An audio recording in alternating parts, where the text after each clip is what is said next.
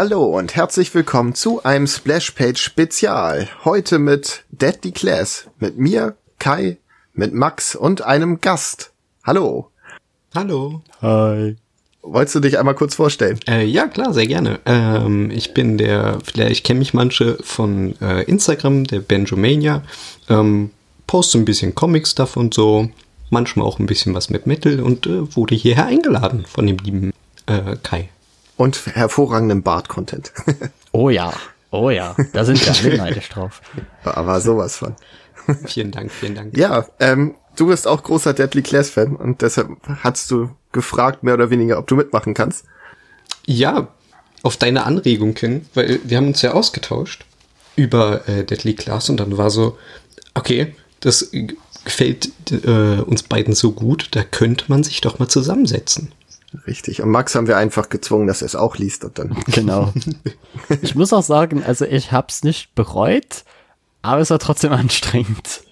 Ja, du hast jetzt echt viel in kurzer Zeit durchgeballert, ne? Ja. Ja, stimmt, das ist ja hinterher auch. Vor allen Dingen der erste ist, glaube ich, so relativ kompakt als Band. Also es sind echt viele Hefte drin. Ja, also so die, ich habe sie alle auf Englisch gelesen, das heißt, da war es eigentlich immer genau die gleiche äh, Größe. Die Ah, hatten okay. alle so 134 Seiten pro Band. Okay. Okay. Im Deutschen waren es, ich glaube, da ist der erste wirklich etwas dicker, mit so knapp 200 Seiten, glaube ich. Und dann werden sie Okay. halt so normal. Ja. Aber was ist Deadly Class? Ich würde sagen, wir fangen mal an mit dem Autor. Und zwar Rick Remender, einer meiner absoluten Lieblingsautoren. Wie sieht das bei euch aus? Habt ihr überhaupt noch andere Sachen von dem so auf dem Schirm? Äh, ich habe mir kurz mal durchgelesen, was er so geschrieben hat und tatsächlich glaube ich höchstens Venom habe ich mal gelesen. Okay, krass. Also bei mir, wenn ich halt da reingeguckt habe oder so, war es halt ein, eigentlich nichts, was ich davon wirklich gelesen habe. So, alles ist irgendwie ein Name, so Seven to Eternity oder so. Aber was mh, mich gewundert hat, ist ja, dass er auch an Spielen mitgearbeitet hat. Aber vorher war er vor Deadly Class, Oh ja, bin ich stimmt. ehrlich, nicht ein Begriff für mich. Also Daher- von den von den Spielen habe ich quasi alles gespielt, wo, wo er äh, den Stift angelegt hat, weil er war ja an Dead Space beteiligt, was ich gespielt habe, und er war an Bulletstorm, glaube ich, auch beteiligt. Okay. Ja, genau. Jetzt alles keine Riesenwerke, was Geschichte angeht, aber ja, Nur auch hat's grad gemacht. sagen. Ich glaube, wollte gerade sagen, also der äh, Dead Space. Ja, da kann man drüber streiten. Also Bulletstorm ist jetzt vielleicht nicht top-notch, sorry. Auch wenn das Spiel Spaß gemacht hat. Und, und die Dialoge echt hilarious sind. Ähm, ich habe mir mal ein paar Reihen von ihm rausgeschrieben. Low zum Beispiel ist sehr beliebt, Ah, kann ich doch. gar nichts mit anfangen. Ja, doch, Low. Stimmt, habe ich, glaube ich, mal den ersten Trade gelesen auf Englisch, ist aber bestimmt schon anderthalb Jahre her. Aber wusste ich Find gar ich- nicht, dass er den geschrieben hat. Siehst du. Krass. Finde ich eine Top-Story, aber es ist so furchtbar, also es ist sehr anders gezeichnet und da kann ich überhaupt nicht, werde ich nicht warm mit. Ähm, Black Science ist von ihm. Hat das einer von euch gelesen? Max sowieso nicht. Nee, ich ehrlich gesagt, ich ehrlich gesagt auch nicht. Indie-Kram. Indie, ja, ist schon. Äh, Punisher War Journal hat er auch geschrieben. Oh, er hat den geschrieben? Ja. Da habe ich äh, mal, also nicht den ganzen Comic gelesen, aber ich habe mal Panels davon gesehen und die sind halt teilweise auch wirklich lustig geschrieben, weil im War Journal gibt's auch ein äh, Punisher-Comic, der irgendwas mit Punisher Armory oder so heißt und das ist einfach nur ein ganzer Comic darüber, äh, wie Frank Waffen beschreibt. Okay. Ja, also der ganze Comic geht eigentlich nur darüber, dass Frank halt seinen, seine Garage aufmacht und jede Waffe bespricht, die halt sich da befindet. Und dann erzählt er darüber, ob die jammt, äh, wie, wie gut die ist, um Leute zu töten, in welcher Situation sie praktisch ist. Es ist, es ist wirklich lustig. Das klingt, als könnte es ein super YouTube-Format sein. Punisher redet über Waffen. Ja. Er hat auch noch Uncanny X-Force geschrieben. Ein Run, der sehr gut sein soll. Und ein, wenn, äh, den Captain America Run, der mir, glaube ich, am meisten empfohlen wurde. Und ich, noch weiß, dass er auch an Avengers beteiligt war. Aber in welcher Form, kann ich jetzt nicht mehr sagen. Äh, Uncanny Avengers hat er geschrieben. Ah, okay. Ich komme da nicht mehr mit. Uncanny hier, Ultimate da, vorne, hinten, Ja. Mitte, links. Da muss ich ehrlich sagen, da bin ich raus. Selbst wir hadern sehr dabei. Ja. Und etwas, was Tokyo Ghost heißt, was sehr cool aussah, aber was ich noch nie gehört hatte. Habe ich nur heute beim Nachlesen, was er so gemacht hat, gesehen. Ja, also die Uncanny X-Force, das war die weniger coole X-Force. Echt? Ja, das Okay. war die, äh, glaube ich, nachdem Clayton Crane sie gezeichnet hat. Und das ist halt für mich immer noch so die, die beste X-Force. Ich kann mit den Zeichnungen nichts anfangen. Ne? Ich weiß, das ist, soll richtig gut sein, aber irgendwie. Ugh. Ich, ich verstehe das echt nicht. Weil, also, ich finde es so krass, wie gut der Typ zeichnet und einfach, dass das halt auch jedes Bild dann so aussieht wie das Cover, weißt du, so alles hat die gleiche Qualität und das kommt halt so selten bei Comics vor. Ich finde, es sieht fast 3D gerendert aus irgendwie. Das, keine Ja, Ahnung, ja. das stört mich. Ich bin noch immer davon ausgegangen, dass der das meiste am Computer halt äh, zeichnet, aber nein, tut er nicht. Der, der zeichnet einfach so. Der Typ ist einfach so krass. Das ist unheimlich. ähm, ja, dann würde ich sagen, gehen wir ein bisschen auf die Story ein. Jetzt erstmal ohne Spoiler und nachher dann mal en Detail. Ähm, ja, worum geht's bei Deadly Class? Markus Eltern sind tot, wegen Ronald Reagan. Mehr oder weniger, weil der, äh, ach, wie war das nochmal? Er hat die Mental Health irgendwie abgeschafft oder stark eingeschränkt, deshalb sind sehr viele Leute aus den Anstalten gekommen. Und eine dieser Personen wollte sich umbringen und ist auf seine Eltern gefallen. Und die Person hatte halt genug Gewicht, um zwei Personen gleichzeitig beim Fall zu töten. Naja, wenn, äh, wo, welche Brücke war es nochmal? Es ist in San Francisco gewesen, ne? Golden, ja, die? genau. Golden Gate Bridge, oder? Ich glaube auch. War das oder war die in New York? Ach, ich habe keine Ahnung. Auf jeden Fall waren die ja mit einer Fähre drunter und die, ja, der glückliche Tag war schnell vorbei. Ja. Womit man auch sagen muss, dass das eigentlich schon so abstrus ist, dass es einfach ein super Einstieg in einen Comic ist. Also ich Ja. fand's halt hilarious. ich war halt so, wow, wie soll ich das hier ernst nehmen? Das kann Das wäre auch direkt geschrieben, das ist sehr bemüht oder irgendwie sowas hast du, ne? Ja, ich, ich weiß nicht mehr, was ich dir geschrieben habe, aber halt irgendwas in der Richtung so, das ist mehr lustig, als dass es tragisch ist. Ja. Aber ich finde, das zieht sich da durch. Also es gibt oft Gewalt, die so, so übertrieben ist, dass man das nicht ernst nehmen kann. Ja, es hat so ein bisschen was von, von einem Tarantino, finde ich, wo ja Gewalt auch immer ziemlich, äh, boah, Ja, es pompös ist, äh, bei- wird. Tarantino ist es halt noch überzeichneter. Also da nimmt man es halt gar nicht mehr ernst, während ich finde, dass es halt am Anfang mehr der Fall ist als gegen, also jetzt nicht gegen Ende, aber soweit wie ich halt gelesen habe, weil am Ende wird's dann doch schon sehr, sehr brutal. Ja, aber Ja. ich finde schon für Comic-Standard ist es schon, ist es schon manchmal ganz schön viel. Ja, definitiv. Aber ich finde, dass hier halt Gewalt Konsequenzen hat, dass man das sieht, das finde ich ganz gut, weil das geht in Comics oft unter. Ja, sehr wahr. Ja, ich finde, es wird halt, auch wenn es eine sehr lustige Szene ist, halt direkt mal einen Ton gesetzt. Ähm, Ja. einfach zu sagen, okay, damit beginnt unsere Story und unser Protagonist ist jetzt eigentlich schon am Arsch. Und da weißt du noch gar nicht, wie schlimm es noch wird. Die Geschichte beginnt damit, dass ein Kind seine Eltern verliert. Nein, wie innovativ. Ja, weil die Art ist innovativ. ja, ja. Das Foto Und- ist schön bei Batman geklaut. Ja, fast. Ne? Aber auch nur bei Batman. Es gibt ja sonst niemand, der das macht. Nein. Habe ich noch nie gehört. Jedenfalls lebt Markus dann auf der Straße und ich dachte am Anfang, dass das natürlich wegen seinen Eltern ist. Hab dann nicht weiter drüber nachgedacht. Weil da kommt ja dann später noch deutlich mehr, wie er da hingekommen ist. Ähm, er lebt auf der Straße, er wird von der Polizei gesucht und wird von einem kleinen Asiaten und einer bunt durchgemischten Truppe aufgelesen ähm, und kommt dann in die King's Dominion Schule für Killer.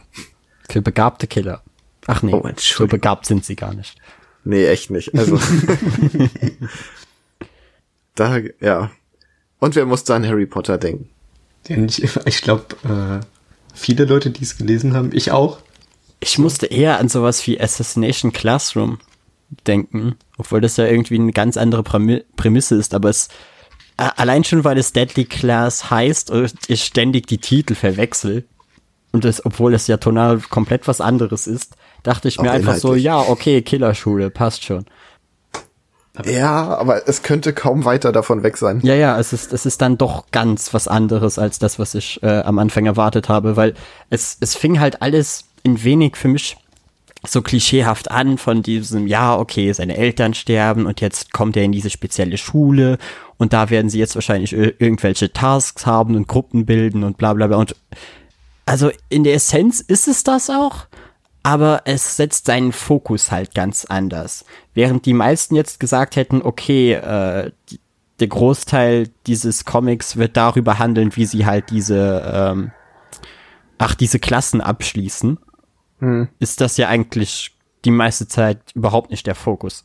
Ich finde, bis dahin war es halt so ein typischer Anime-Plot. Ja, genau. Ja, und dann nimmt's aber ja auf der Schule eine ganz andere Richtung. Es wird ja dann viel mehr Coming of Age und ja, Sex, Drugs and Rock'n'Roll ist im Prinzip, könnte der Untertitel dieser Serie ja, sein. Ja, es, es, spielt ja auch, glaube ich, Ende der 80er, ne? Es ist mhm. also 88 oder so. Obwohl ich zwar finde, dass man das durch die Kleidung und so eigentlich gar nicht so bemerkt. Also die meiste Zeit bin ich davon ausgegangen, dass es eigentlich einfach ganz normal in der Neuzeit spielt. Und dann habe ich mich gefragt, Moment, warum hat niemand Handys und so? Und dann war ich so, ach ja, stimmt, Reagan ist ja an der Macht.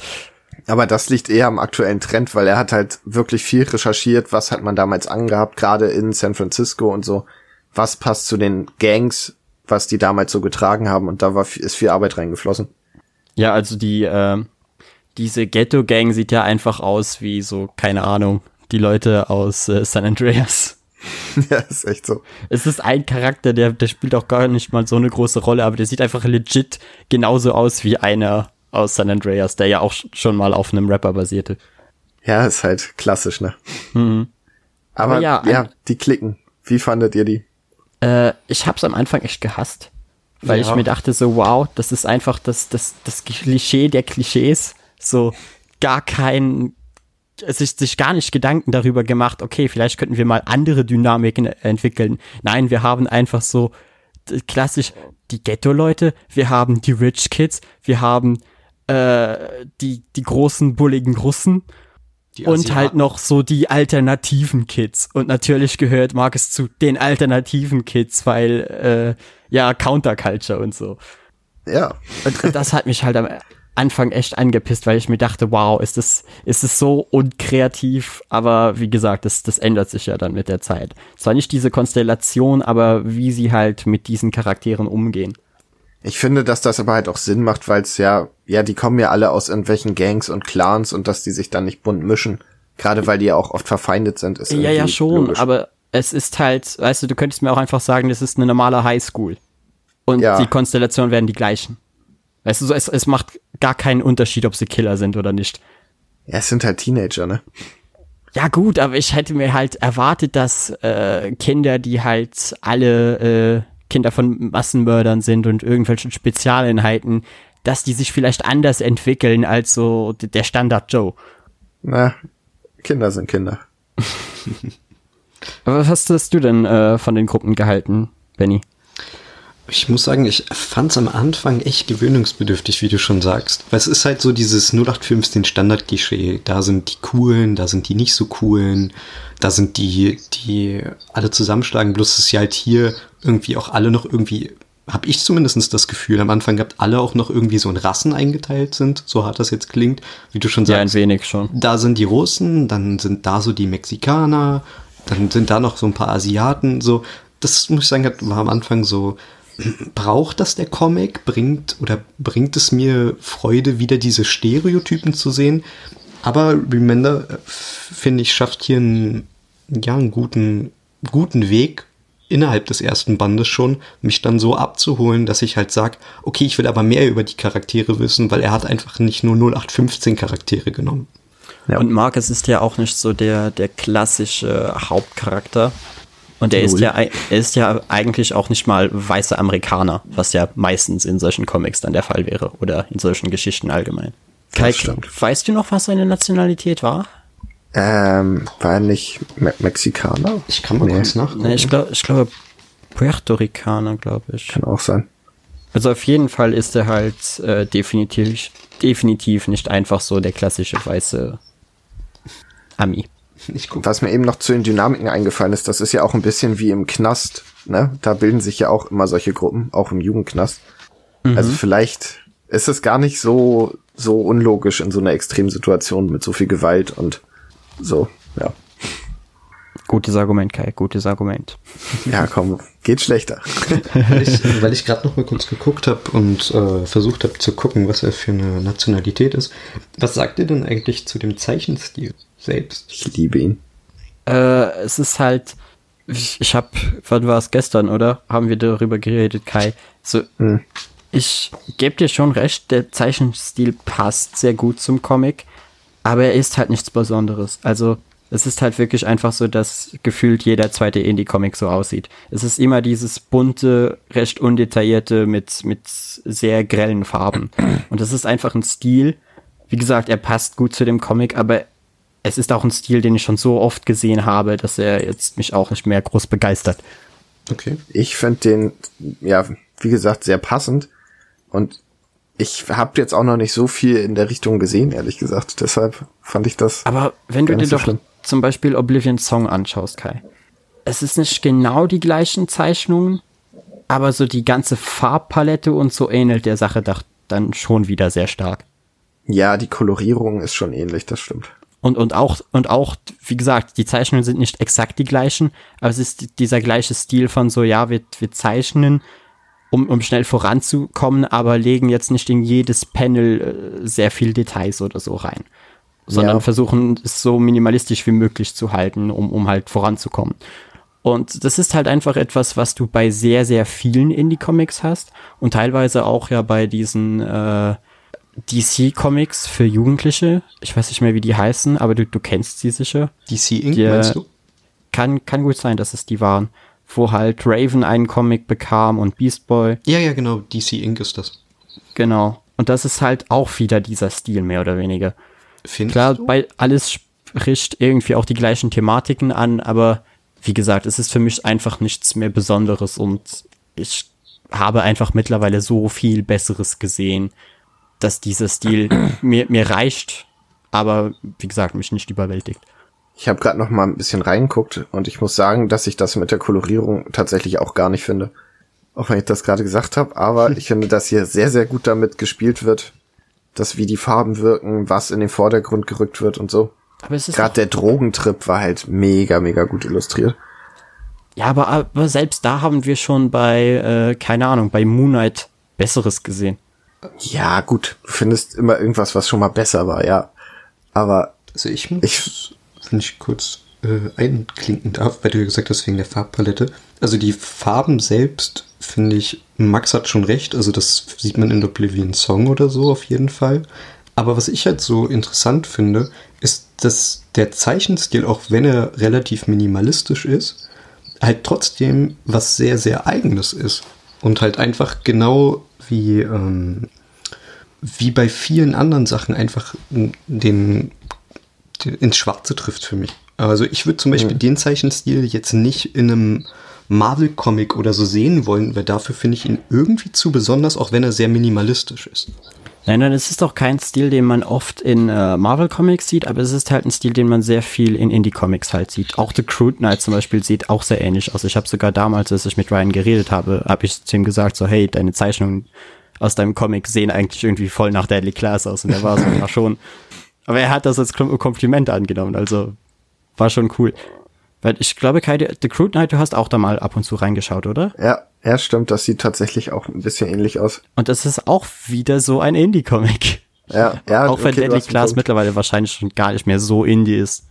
Also sie sind halt bei dem, glaube ich, dritt- oder viertgrößten Publisher. Sie erscheinen ja bei Image. Dementsprechend so Indie ist es gar nicht mehr. Ja, das stimmt. Vor allen Dingen, wenn Ricky, äh, Rick Remender halt äh, draufsteht, wenn er vorher schon, weiß ich nicht, was alles gezeichnet hat. Ja. Beziehungsweise also, geschrieben hat, nicht gezeichnet. Geschrieben. Ja. Also, ihr müsst mal drauf achten, es gibt in dem Comic immer mal so Sachen von dem Zeichner, also dann ist irgendwo ein Graffiti und dann steht da Wesley was hier oder Wes was hier, glaube ich. Oder generell, wenn da Graffitis sind, dann baut er oft seinen Namen mit ein. Finde ich eigentlich ganz nett. Okay. Ist mir sogar gar nicht aufgefallen. ja, dann weiter zur Story. Ähm, ja, im ersten Mal passiert eigentlich gar nicht mehr so viel. Er findet halt seine Freunde. Obwohl, warte, was passiert da alles noch im ersten Band? Es, es war halt so dieses, da? ja, es war halt so dieses typische, er äh, ist halt so der, der Outsider, kommt da rein in diese Schule, findet keinen Zugang zu anderen Menschen. Du hast halt kurz äh, Maria, die gezeigt wird und ihm eigentlich auch so anbietet, so hey, willst du nicht zu unserer Clique gehören? Und dann war ja aber ihr, ihr Freund komplett dagegen und war so, nee, den nehmen wir nicht auf. Und deshalb, und deshalb hat er sich halt äh, Zuflucht bei den Leuten gesucht, die er halt meistens kennt, mit denen er sich meistens verträgt, nämlich die alternativen Kids. In Und diesem die Fall, Punks. in dieser äh, Zeitlinie dann halt Punk-Leute. Ja. Und äh, darüber trifft er dann, äh, wie heißt der gute Junge mit den grünen Haaren nochmal? Willy? Ja. Genau. Und über Willy äh, trifft er dann auch später nochmal Saya, weil Saya hat ihn ja eigentlich erst da, da reingebracht. Die ist ja eigentlich schuld daran, dass er jetzt an dieser Schule sich befindet. Ja, Und- sie ist seine, seine Aufsichtsperson quasi, ne? Ja, obwohl das irgendwie schon sehr unter Anführungszeichen gepackt wird. Weil so, tut sie irgendwas in der Hinsicht? Nicht wirklich, wirklich. oder? Und wendet er sich äh, zu ihr, wenn er Fragen hat? An sich auch nicht. Deshalb, ich weiß gar nicht, wo, wo das herkam. Der, weil äh, der klassische asiatische alte Meister, der selbstverständlich eine Assassinenschule führt, weil of course, äh, sagt halt so, ja, okay, Saya, dann ist das jetzt so äh, dein Problem, dieses Kind. Aber eigentlich danach verschwindet sie so für die Hälfte des Comics. Ich glaube, dass der das macht, ähm, der, der Meister, um Saya was beizubringen. Das wird im fünften auch nochmal so ein bisschen thematisiert. Ich glaube, dass sie das, das, ja, soll sie so ein bisschen abhärten oder so. Und man lernt halt noch in den, äh, so ungefähr zur Hälfte des Comics, lernt man äh, seinen besten Freund kennen. Warte, hieß der nicht Willy? Oh Gott. Ich merke schon, Namen sind Schall und Rauch hier bei uns. Ja. Ja, aber es ist Komm, du halt hast die wirklich, Namen auch also, nicht. aber ich war noch nie gut in Namen. Ah, aber Und hier sind es direkt so viele. Was man sagen muss, ähm, weil du sagst, im ersten Band passiert nicht mehr so viel. Ähm, es kommt viel. doch noch der gute Herr mit seinen, mit den Narben im Gesicht vor. Wie heißt der? Meinst du? Fuckface? Fuckface. Ja, genau. Ja, aber da kommen wir, da kommen wir später zu, weil Aber er Erst wird einmal zumindest eingeführt. Ja, ja, er wird eingeführt. Weil erst einmal haben wir ja, äh, eine wie gesagt, die ganze, die ganze Clique, die sich trifft und zusammenkommt. Und dann ist es halt dieser Junge mit den grünen Haaren, dessen Namen ich gerade vergessen habe. Wie gesagt, entweder es war Billy oder Willy. Äh, etwas von beidem. Ich, glaub, Ich glaube, er Billy. hieß Billy und der andere hieß Willy. Ja, siehst du, kein Wunder, dass ich hier nicht mehr klarkomme. äh, der erzählt ihm dann halt von seinem abusive äh, Vater und dass er ihm halt mega auf den Sack geht und ihn am liebsten einfach umbringen wollen würde. Und Marcus ist dann so, jupp, Roadtrip, wir killen deinen Paps. Ja. Und dann Roadtrip, ne? Ja, und dann eher trippen als Road. Oh ja. Weil Da, da kam dann halt so die, die erste Szene für mich, die ich einfach wirklich, wirklich lustig fand auf diesem Festival, wo äh, Marcus dann Acid kauft. Und ganz am Anfang kauft er ja Drogen und die, die wirken gar nicht, ne? Genau. Und dann ka kauft er bei einem anderen Typen ne, ein Blatt Acid. Und weil er vorhin so dachte, ja, hoffentlich hat er mich nicht eh wieder übers Ohr gehauen, frisst er einfach direkt das ganze Blatt. Ja, nicht ganz. Er denkt sich, dass es wieder derselbe ist und der will ihm was verkaufen und er sagt so, ich lass mich nicht verarschen, da ist nichts drauf, reißt es ihm aus der Hand und stopft es sich komplett genau. in den Mund. Und ja, Okay, war eine oh gute well. Idee.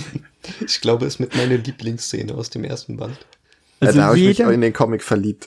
Jeder Mensch, der mal einen äh, schlechten Trip hatte, kann relate mit dem Scheiß. Und das, man leidet wirklich mit ihm. Ja, ja, also die, die, die Szene, als er unterm Auto liegt und so zittert und sagt so, die Berge gehen einfach nicht mehr weg. Weißt du, also, Ah, und das passiert ja noch richtig schlimmer Scheiß dann. Aber ich würde sagen, da gehen wir jetzt nicht on Detail noch drauf ein, oder? Nee, Ja. das können wir, glaube ich, on the fly dann machen, wenn wir weitergehen. Ja. wie gesagt, es ist halt, es ist halt wichtig noch zu erwähnen, dass Willy halt so sein bester Freund ist und Billy ist der Typ mit den grünen Haaren. Ja. Und bei der Drogenszene äh, finde ich halt auch noch, da merkst du halt einfach so, ab da finde ich auch, macht der Comic dann halt Klick. Das ist genau die Szene. So. Ja. Weil es halt einfach genau das einfängt, was Deadly Class für mich ist. So. Ja, es- ja, es ist halt so, in der Szene weißt du dann so, ah, okay, das ist dieser Comic. Ja, genau. So, d- das ist, wo die Reise hingeht. Es ist also nicht einfach dieses klassische Klischee, wir bilden eine Killerschule aus, sondern es ist eher, ja, Party und Rock'n'Roll, wie du vorhin gesagt hast, Kai. War eigentlich das davor, wo er mit seinem besten Freund den obdachlosen Kumpel umbringt? Ja, das ist davor. Okay. Das ist doch. Weil das fand ich auch eine krasse Szene. Ja, das ist auch, glaube ich, die erste Szene, in der man merkt, dass äh, Willy halt eigentlich gar äh, kein Mensch für Gewalt ist. Und dass Marcus ein richtiges Arschloch ist. Ja, man findet ihn unsympathisch. Also Ja. am Anfang denkt man sich so, die Geschichte geht los, ah, okay, ja, er ist halt schon kacke mit seinen Eltern, dann kommt er auf die Schule, dann kriegt er erstmal aufs Maul und so. Und dann kommt diese Szene und du denkst dir so, okay, so viel Mitleid habe ich mit dir jetzt aber doch nicht. Also nicht, wenn du so einen Scheiß abziehst. Exakt. Und ich finde, das zieht sich durch. Also Markus ist mir nie sympathisch geworden bisher. Also ich habe immer mal so äh, zeitweise Momente gehabt, wo ich mir dachte so, ja, es ist so, ich fühle dich, Bruder. Aber die, die meiste Zeit ist er halt einfach auch wirklich ein Arschloch. Ich habe vor allem oft Sachen da gesehen. Man sieht ja viel von seiner Gedankenwelt und so, wo ich denke, ja, habe ich früher ähnlich gesehen, aber das ist nix, was ich gut fand. Also ich finde dich gerade eher noch unsympathischer, als dass Je- es hilft. So. Ja, ja, also das ist, es es sind meistens keine sonderlich positiven Gedanken, die er führt. Aber das Gute ist, dass Rick Remender offenbar ihn auch sehr unsympathisch fand, weil Äh, Da, da bin Der- ich mir halt nicht so sicher, weil teilweise schreibt Remender halt Sachen da rein und ich denke mir einfach so, okay, meint er, also vertritt Remender jetzt tatsächlich diese Meinung, weil äh, es steht ja im Vorwort eigentlich, dass äh, Deadly Class so ziemlich seine persönlichste Geschichte ist, die er je geschrieben hat und halt auch viel äh, jetzt nicht direkt auf eigene Erfahrung basiert, aber schon so in diesem Stil. Und deshalb frage ich mich halt teilweise so, okay, soll das jetzt einfach nur edgy klingen, damit es edgy klingt, dass, damit es zu, zu Markus passt, oder vertritt Remender tatsächlich diese Meinung? Ich glaube, also wenn, würde ich glauben, er vertrat sie und arbeitet da so ein bisschen seine Jugend auf. Ja, oder so. Weil solche Sachen wie zum Beispiel, äh, ich weiß nicht mehr in welchem Band das ist, aber in einem Band sagt, beziehungsweise denkt Markus halt so, ja, es gibt halt einfach diese, diese Sorte Frau, die halt einfach ewig lange rumfickt, weil sie keine Lust hat, sich einen anständigen Typen zu sehen, äh, zu suchen. Und wenn sie dann ihre, ihren Spaß hatte und mit diesem Scheiß durch ist, dann geht sie auf den sozusagen den Nice Guy ein. Aber bis dahin spielt sie halt nur mit den Menschen. Ich war so, okay, ist das, ist das wirklich eine Meinung, die er vertritt oder vertrat? Oder ist das einfach nur drin, damit es zu Marcus passt? Aber, also ich, ich mache mich jetzt unbeliebt, aber es gibt doch solche Frauen. Ja, ja, aber es wird, Also es wird ich, ja, ich kenne zwei, drei. aber es wird halt generalisiert. ja, äh, Es nee, aber er sagt ja, es gibt diese Sorte Frauen. Nee, nee, nicht nee, Frauen er sagt, er so. sagt explizit, Frauen sind so. Ach so, echt? Okay. Ja, das sagt, das sagt er halt, aber ich glaube, dass Remender da, glaube ich, auch nie verraten wird, ob er das so sieht oder nicht. Das ist so ein bisschen wie bei X-Factor, find selber raus. Ja, es ist, es ist halt so, so teilweise eben diese, diese Gratwandlung, wo ich nicht weiß, okay, weil wenn, wenn er jetzt dazu steht, finde ich es ziemlich scheiße. Wenn er es aber einfach reinschreibt, damit es zu den Charakteren passen soll, dann finde ich es okay. Aber du weißt halt, es wird halt nie klar getrennt. Vor, vor allem halt durch dieses Vorwort bist du halt oft so, okay, denkt er echt so oder? Ja, stimmt, aber, aber wenn man so, also ich muss sagen, die Frage hat sich mir beim Lesen nicht gestellt, jetzt wo du sagst, okay, aber so beim Lesen war halt immer, okay, nee, das ist Marcus Meinung, meiner Meinung nach. Und er äußert es halt. Und das habe ich auch geglaubt, einfach weil ich ihn noch unsympathischer finden wollte. Aber ich, ich finde, wie gesagt, es passt auch so ein bisschen zu dem, zu dem Alter von Markus und so. Und da Ja, neigt man dazu zu verallgemeinern. Und also selbst wenn, ich kann mir nicht vorstellen, dass er es noch so sieht, aber es kann gut sein, dass er es mit 17, 18 so gesehen hat. Also ich, ich vertrete auch nicht bei weitem nicht mehr alles, was ich in dem Alter so angenommen habe. Ja, und dann kommen wir in Vegas an, ne? Ja. Dann kommen wir in Und Vegas dann- an. Da, dann geht die Party los. Oh ja. So könnte man es nennen. Also, dass zumindest für Vegas noch mehr eskalieren ich, ich muss auch sagen, da, da feiere ich echt diese, diese Szene mit dem, äh, mit dem Polizisten. Hm, welche meinst du? Na, er landet ja in einem Polizeibüro und hat Blut an den Händen und äh, muss sich jetzt irgendwie unauffällig aus dieser Sache rausreden und behauptet dann, wenn ich mich recht erinnere, ja irgendwie, dass er in dem Hotel wohnt und einfach irgendwie äh, ja nicht aufgepasst hat und seinen Schlüssel verloren hat, etc. Ja, irgendwas war da. Und das ist ja auch dann, äh, weil sie befinden sich ja in Vegas, um halt äh, Billys Vater zu töten. Ja. Er, erinnerst du dich daran, Kai? Ja.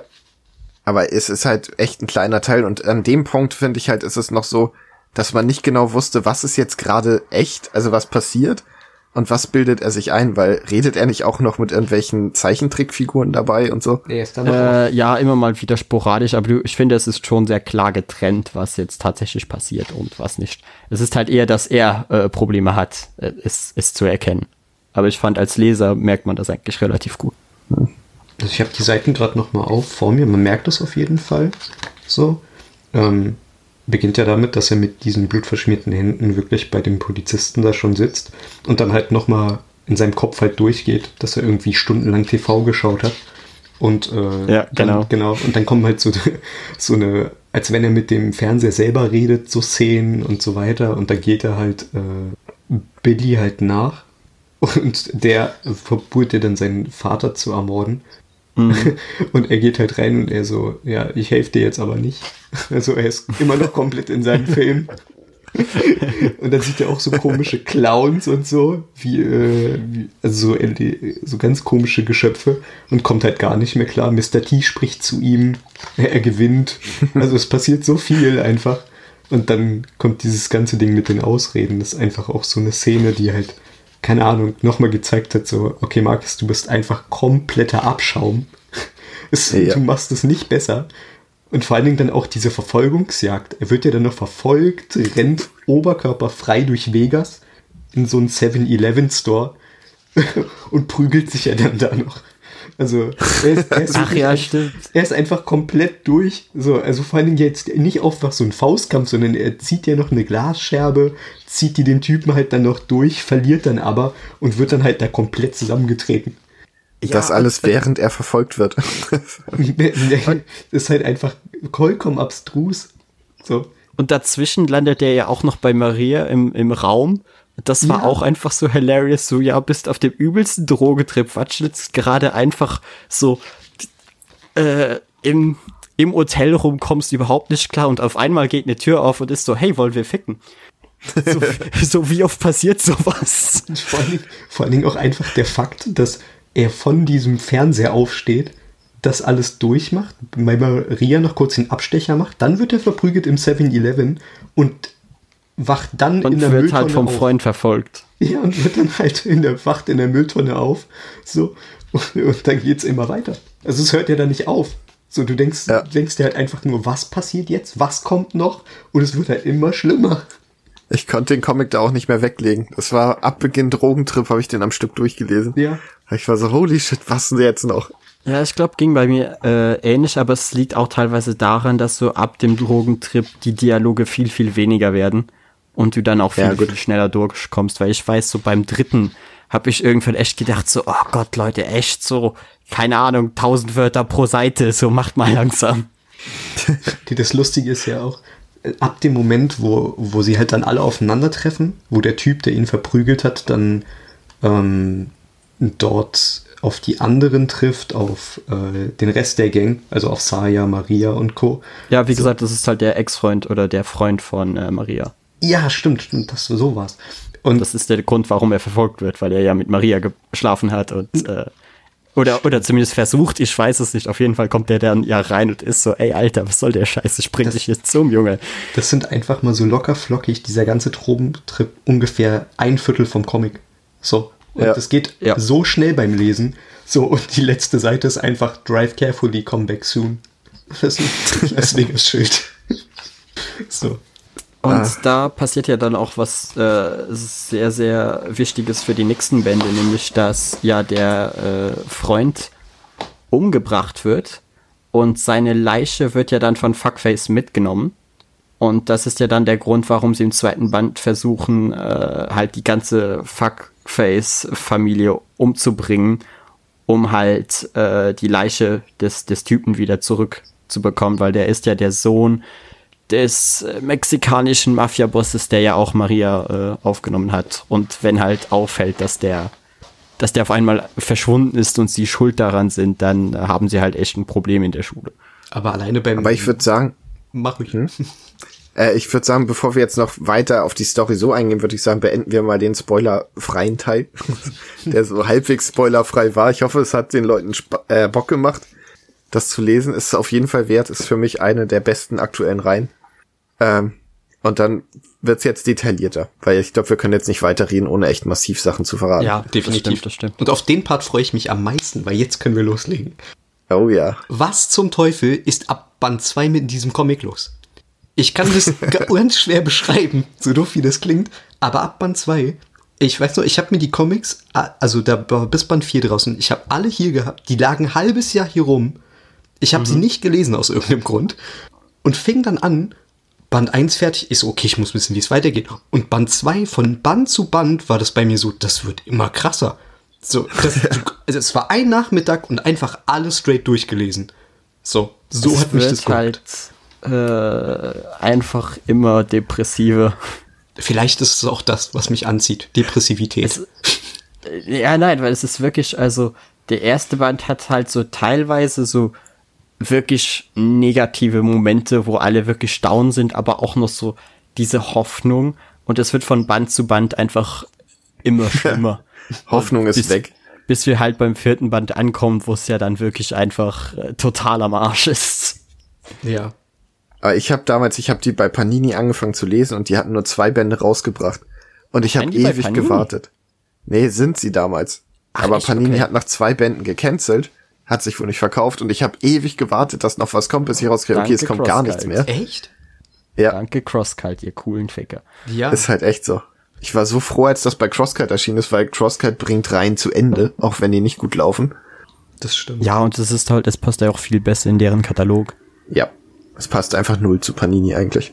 Ich weiß vor allen Dingen auch gar nicht mehr, wie das war. Ich hatte sie halt dann fertig gelesen und ich glaube, Kai fing dann nach mir an zu lesen und ich hatte ihn, glaube ich, drauf angeschrieben und ich wusste schon, worauf es gipfelt und ich habe ihm, glaube ich, so oft gesagt, warte mal auf Band 4, warte auf Band 4, Ja. Band 4 holt alles raus. Ja, das, war halt lustig, weil ich wusste ja gar nichts eigentlich, weil ich die meiste Zeit mich auch geweigert habe, den Kram zu lesen, weil ich halt ganz, ganz andere Erwartungen daran hatte. Und wie gesagt, von den Zeichnungen jetzt auch eher weniger überzeugt war. Äh, und das heißt, ich bin halt wirklich komplett spoilerfrei und wirklich ohne irgendeine Ahnung in diese Comics eingestiegen. Und ja, so ab, ab Band 3 und vor allem Band 4 wird halt einfach total gestürzt. Ja. Ach, ich finde Und- Band 2 auch schon. Allein die Nummer mit dem Burrito ist einfach so. Oh, die, ey. Uiuiui. Ja. Die Szene, Burrito? ey. Wo er zu spät zur Arbeit kommt und den schlechten Burrito gegessen hat, dann die ganze Arbeit da, das Klo voll scheißt, glaube ich, selber auch komplett voll geschissen ist. Ja, ja. Er ist- ich erinnere mich. ist so War das schlimm. wegen dem Burrito? Ja. ja also, Ich dachte, es wäre einfach der Alkoholschiss. nee, er ist, Ja, eine Mischung. er ist, ich, Ja, wahrscheinlich. ich, er isst den ja und dann ist er in diesem Comicladen, wo er Ja, ja, wo alle schon mega ge- angepisst sind, weil er die Tür aufsperren muss. Und er kommt die dann- Leute warten schon seit Stunden. er kommt ja halt zu spät und dann kommt halt wirklich so, das ist auch eine der Seiten, wo ich halt wirklich gesagt habe, was passiert hier gerade? So, er kackt ja wirklich alles voll. Also wirklich komplett. Alles. Also er ist ja durch. So. Er nimmt ja. Und nachher muss er ja das T-Shirt des Besitzers nehmen, weil er nichts anderes in dem Raum gefunden hat. Und wird dann auch direkt straight abgefeuert. Ja. Also ich habe hab schon von Leuten gehört, dass das unrealistisch ist, was da mit der Scheiße passiert, aber ich war schon mal auf einer Zugtoilette, die sah ähnlich aus. Also ich halte das für möglich. Ich halte das ehrlich gesagt auch für möglich. Ich war mal auf Partys, ich kann euch sagen, Leute, das, das ist gar nicht so unrealistisch. vor, vor allem, wenn so alle Substanzen gleichzeitig im Spiel waren. Zumal, wenn man dann halt auch bedenkt, so, das ist ungefähr die Mitte von dem Band und dann kommt halt noch das ganze Ding mit Fuckface. So, und das ist auch nochmal kompletter Wahnsinn, der da passiert. Aber dieser Burrito leitet ja auch so den Knick ein. Ich finde, der Band fängt an. Marcus hat eine Burrito Freundin. Teil, Teil 2? Ich dachte, das war Teil 3. Nee, der war im zweiten Nee. Band. Da, da geht's gerade so bergauf, weißt du, Marcus hat eine Freundin, er hat einen Job, Schule Ja, läuft eigentlich. Ja. Man denkt sich so, oh, eigentlich ist gerade echt gut bei ihm. Und dann kommt der Burrito und der Nee, Freundin es ja- Scheiß es, und es ist ja Fuckface. vor allem die Freundin, das ist das Hauptproblem. Weil äh, seine Freundin ist ja mega depressiv und zieht ihn eigentlich die ganze Zeit mega runter. So, so, er hat, er hat so den Punkt in seinem Leben gefunden, wo er halbwegs glücklich ist. Und dann hat er einfach diese Freundin, die einfach nonstop total am Arsch ist. Und er hat halt einfach irgendwann keinen Bock mehr drauf, äh, schläft deshalb ja dann mit Zaya, hat dann äh, Schuldgefühle Und das wird ja dann, also das sammelt sich ja dann immer Stück für Stück mehr auf und wird ja alles äh, viel, viel schlimmer. Das ist der Auftakt zum Untergang. Äh, Auf jeden Ja. Fall. Für ihn. Alles, was passiert. Das, das war halt auch so der, der erste Moment, wo ich mir dachte, hm, ja, Geschichten aus meinem Leben. Deshalb ko konnte ich halt teilweise so mit, äh, mit Marcus relaten, weil er teilweise wirklich Sachen durchmacht, die ich in ähnlicher Form auch so erlebt habe. Und deshalb war ich teilweise so, ey Kai, das ist, das ist schon irgendwie krass. Du hast mir auch öfter mal so ein Foto geschickt, als, ey, das fühle ich oder ach, das kenne ich. so. Ja, genau, weil es halt einfach wirklich so ist. Äh, Natürlich, oh, alles in einem Comic ist immer alles überzeichneter, als es, als es tatsächlich in der Realität ist, aber so, die Ansätze sind da. Ja. Aber ich finde, also ich habe am Anfang konnte ich verstehen, warum Maria ja ein bisschen schlecht gelaunt ist. Immerhin hat sie ihren Freund getötet, um ihren neuen Freund zu retten, bla bla. Aber wenn man dann rauskriegt, was so ihre Backstory ist und so, dann denke ich mir, ja, okay, vielleicht hatte sie einen Grund, wirklich durchzudrehen. Das finde ich ja auch so genial. Dieses Backstorytelling in, de, in der ganzen Reihe. Das passiert nicht einfach, ein Charakter erscheint, wir erzählen mal kurz die Backstory. Nee, nee, nee. Echt, findest du das gut? Weil ich finde das teilweise mega nervig. Äh, nee, also das ich finde das super. Aus dem Grund einfach, weil du hast dann beispielsweise, ich habe das manchmal so, wenn ich lese und wir bewegen uns mit der Story ein bisschen auf einem Fleck und dann kommt so ein frischer Mhm. Wind rein, finde ich das halt super. Und ich finde, hier ist die Mischung halt auch super. Manchmal hatte ich zum Beispiel in ähm, äh, Marias Backstory kommt im zweiten oder im dritten Band? Ich bin Ja, im zweiten. Im zweiten. Im zweiten. Ich hatte da am Anfang da schon gemerkt, so, wo es anfing, positiv zu werden, war ich so, ah, gib mir bitte irgendwas anderes kurz, damit wir dann wieder dahin zurückkommen, weil es wurde so ein bisschen eintönig. Es war alles mir ein bisschen zu, okay, ihm passiert gerade zu viel Gutes. So, das wollte Weil er ist doch ein Arschloch, er soll leiden. ja, genau. So, und dann kam halt diese Backstory und dann verstehst du halt sie viel besser, finde ich. Und muss auch sagen, dass Maria dadurch einer meiner Lieblingscharaktere wurde. Durch diese Backstory-Geschichte. Ich kann euch halt erklären, warum ich dieses, diese Art des Storytellings nicht so sonderlich gut finde. Weil das wurde im, im vierten Band, wurde das perfekt erklärt. Ich, ich sag jetzt noch nicht, wer es ist, aber da wird halt auf einmal so von einer, von einem Panel auf das andere, äh, fangen auf einmal beide, also zwei Charaktere an zu reden und erzählen sich dann gegenseitig ihre Backstory. Und ich bin so, okay, warum kommt die jetzt gerade? So brauchen wir noch irgendetwas, damit wir als Leser uns irgendwie emotionaler äh, zu den Charakteren verbunden fühlen. Und ja, brauchen wir, weil beide kurz darauf sterben. Und das ist halt einfach, das ist so plakativ, weil du ganz genau weißt, so, okay, wir haben noch nicht genug, äh, dass den Leuten, die es lesen, es tatsächlich traurig finden würden, wenn diese Charaktere sterben. Also geben wir ihnen direkt vor ihrem Tod noch schnell ihre Backstory, damit wir sie dann töten können und dann fühlst du dich bitte schlecht darüber.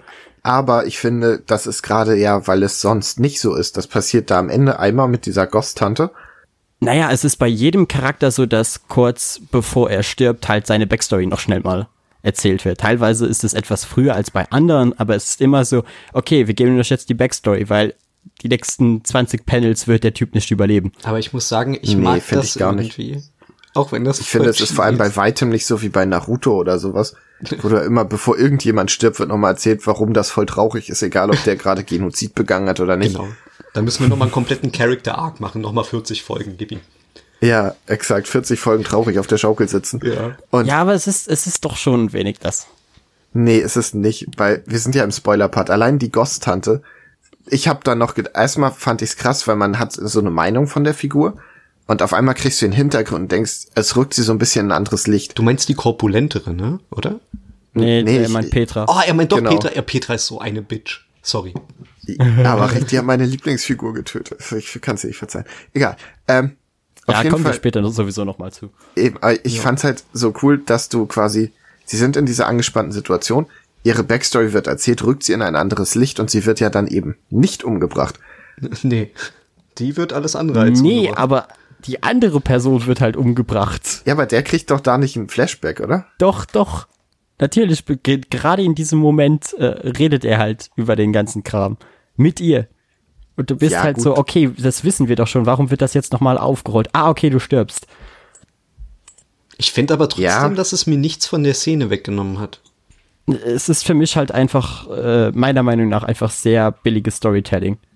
Find ist einfach eine, eine Art, ich finde, das kann man organischer einbauen, als zu sagen, okay, wir bringen das jetzt schnell noch kurz vor dem Tod, weil bitte sei traurig. Ja, gut, da, ge- da gebe ich dir recht, dass man es organisch hätte einbinden könnte. So, ich weiß nicht, vielleicht einfach drei, vier Kapitel vorher, nicht drei, vier Seiten oder einfach im nahtlosen Pendelübergang Oder wenn, wenn die Leute sich kennenlernen zum Beispiel. und, und sowieso Nee, miteinander reden scheiße. über ihre Vergangenheit. Ja, okay, Nee, ich so find das würde ich blöd. auch nicht machen. Aber ich finde, Ich finde das gerade gut, dass du die Figuren erst kennenlernst, wie auch Maria. Du hast einen ganzen Band mit ihr und dann erst erfährst du, was ist eigentlich los bei ihr.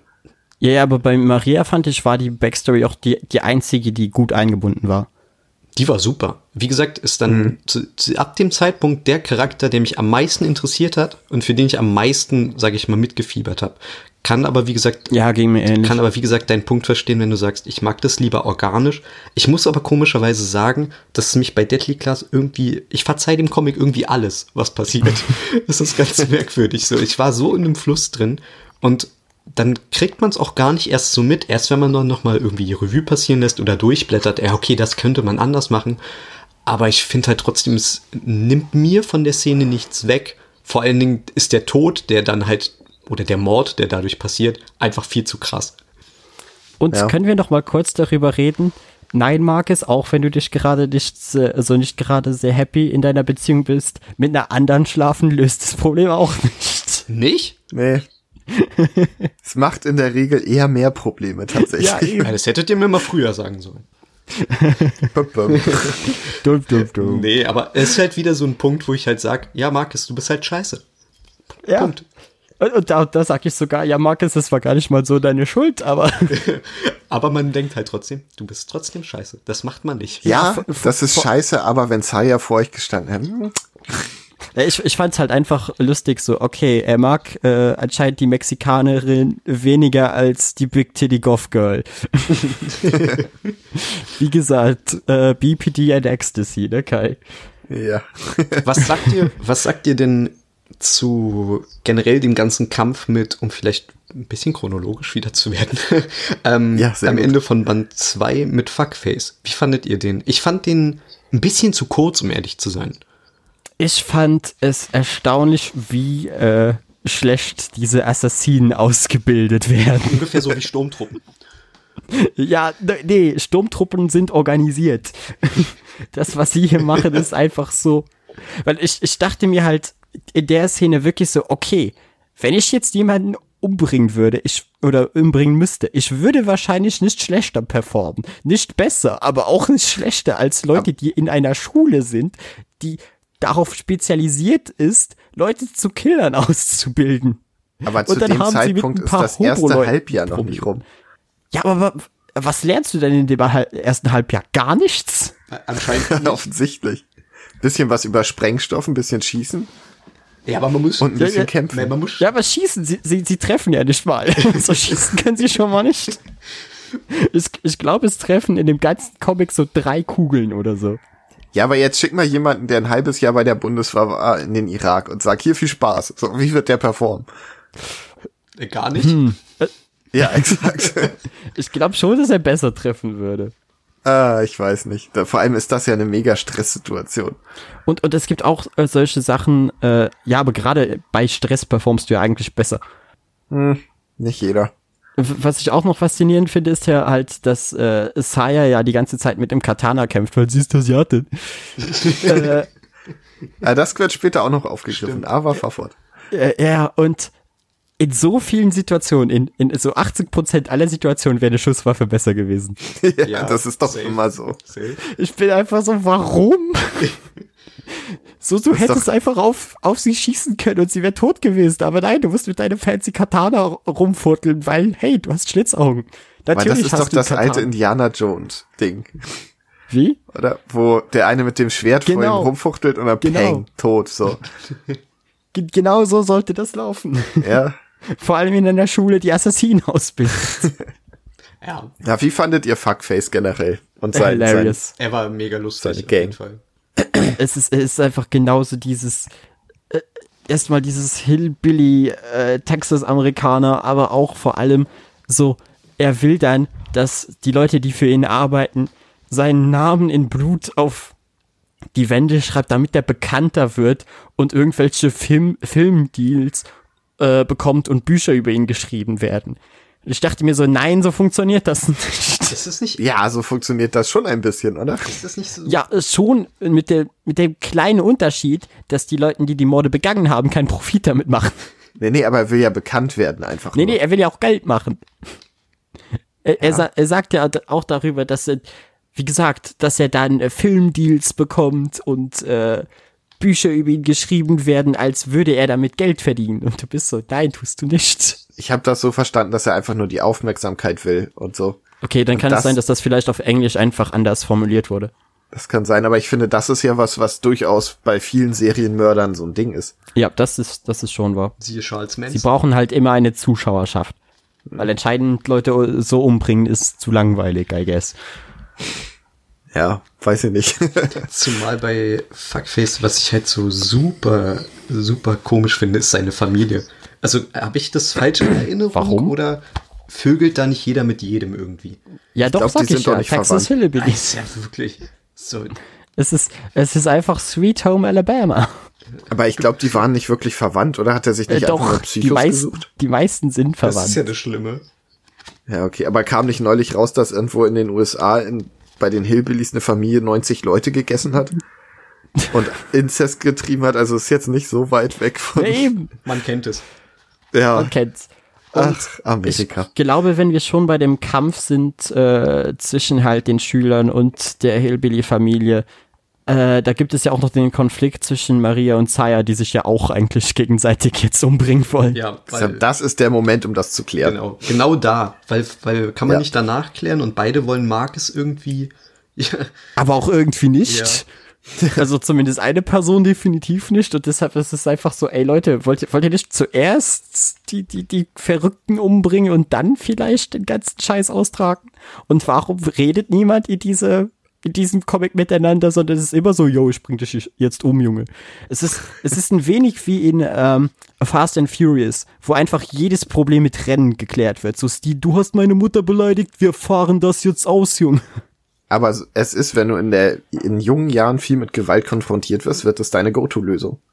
Ja, Und die- nur löst die halt gar nichts. Meistens. Nee, aber das, so weit denkst du ja nicht. Weil Ja, wie viele nee, das Probleme ist- das lösen Alkohol und. Drogen? Vor allen Dingen, Ja. könnt ihr euch noch dran, äh, eigentlich dran erinnern, fällt mir gerade so ein, dass Fuckface und Marcus sich ja eigentlich kennen. Ja. Und Ja, Fuckface sieht ja aus wie Fuckface wegen Marcus. Genau, genau. Ja, genau. Und das Lustige ist ja, er nimmt doch diese, diese eine Frau irgendwie gefangen, die Marcus halt auch kennt. Und dann gibt's die Szene, wo er in diesen Keller geht und die da irgendwie Oh so eine Schweinsnase auf, auf hat und, Oh ja, und die komplett kaputt ist nervlich. Und dann halt ähm, Fuckface auffordert, dass er ähm, Marcus halt äh, komplett zerstören soll. Und dabei schießt, also da fällt einer von den drei Schüssen, der sein Ziel findet in dieser Szene. Und der trifft halt die arme Frau mitten in den Kopf.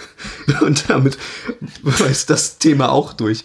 Und Ja, aber Kollateralschäden, das ist eh was, was im Comic des öfteren Mal vorkommt. Äh, mir fällt auch gerade ein, wir müssen eigentlich noch kurz Lex erwähnen, weil der kam ja in diesem, in diesem Kampf dazu. Der wurde ja überredet, weil er ja Sprengstoffexperte ist und eigentlich, genau. eigentlich konnte Marcus und äh, Lex konnten sich ja gar nicht leiden. Und Zaya hat ihn dann einfach dadurch überredet, dass sie halt äh, sich über sein Ego lustig gemacht hat. Ja, genau. Weil er ein, ein starker Mann ist, weil er dann so, nein, ich gehe jetzt trotzdem mit. Und nun, es ging nicht ganz so gut für ihn aus. Also Aber ich dieses, den- ich, ich will, äh, wie, wie hat er immer gesagt, ich will die Welt mit einer Kugel verändern. Das, äh, mein Lieber, wirst du nicht mehr schaffen. Aber eine Kugel hat seine Welt verändert. Ja, seine Welt vielleicht. Aber Halleluja. Aber ich fand ihn eigentlich cool. Ja, ich auch. Das war Ich so das den. erste Mal, dass ich dachte, ach, das hat hier Game of Thrones Potenzial. Ich hab, fand ihn gerade cool und peng, weg ist er. Äh, nee, ich, ich fand ihn auch einfach als Person, er war halt so dieser klassische Punk-Typ. ja. Und, und deshalb dachte ich auch so, hm, ich wette, Kai feiert den gerade voll. Ja, habe ich. Ja, vor allen Dingen das Ende vom Lied ist ja dann bei dem Kampf mit Fuckface, äh, dass sie ihn ja besiegen, mehr oder weniger. Er wird von seinen eigenen Hunden gefressen. Sag ich ja, Classic. mehr oder weniger. Classic Game of Thrones, I guess. Und ähm, dann kommt halt, ja, ist unverhofft am Ende zu einer Gegenüberstellung. El Diablo. Ja. Und da war so, ich so, okay, den Band habe ich fertig, weiter geht's im Band 3. Ja, und Band 3 kam bei Panini nicht. Ich habe über ein Dreivierteljahr gewartet. Das Ey, war das, die ist, Hölle. das ist so krass, dass du das Zeug schon so lange gelesen hast und dann einfach so ewig warten musst, bis der nächste kommt, weil die, allem- der eine Verlag war so, ja, fickt euch, Leute. Vor allem dann bringt Crosskite das raus. Ich so, ja, ich kann weiterlesen. Wann seid ihr denn endlich so weit? Wann seid ihr denn jetzt bei Band 3? Das heißt, hast du die noch im Regal stehen mit Panini? nee, die habe ich verkauft. Okay. Ah, Hättest du mal behalten, sie haben bestimmt Sammlerwert jetzt. Nee, Ja. Keine Ahnung. Aber das war die Hölle, weil das letzte Panel ist ja, dass sie mit dem Kopf des Ex-Freundes rauskommen und die vor seiner Mafia-Familie stehen. Jupp. Was? What? Und vor allen Dingen im Band 3 geht's dann halt genauso weiter, wie Band 2 aufgehört hat. So. Ja, Ja. ich muss auch, ich muss auch allgemein sagen, äh, die Cliffhanger sind immer ziemlich fies. Ja. Und deshalb war ich eigentlich ganz froh darüber, dass ich das halt einfach alles digital weiterlesen konnte. Ohne große Probleme. Und äh, ich würde noch kurz gerne erwähnen, weil halt gerade in Band 2 so viele dieser Dinge drin sind, wie viele Referenzen auf Popkultur es einfach Ja. in diesen Ja. in diesen Bänden gibt. So Marcus arbeitet in einem Comic-Shop, wo halt zum Beispiel eine Uhr äh, hängt, die aussieht wie der Button aus Watchmen. Ja. Oder halt die Sache mit äh, Mr. T, der aus der äh, Slotmaschine rauskommt und so.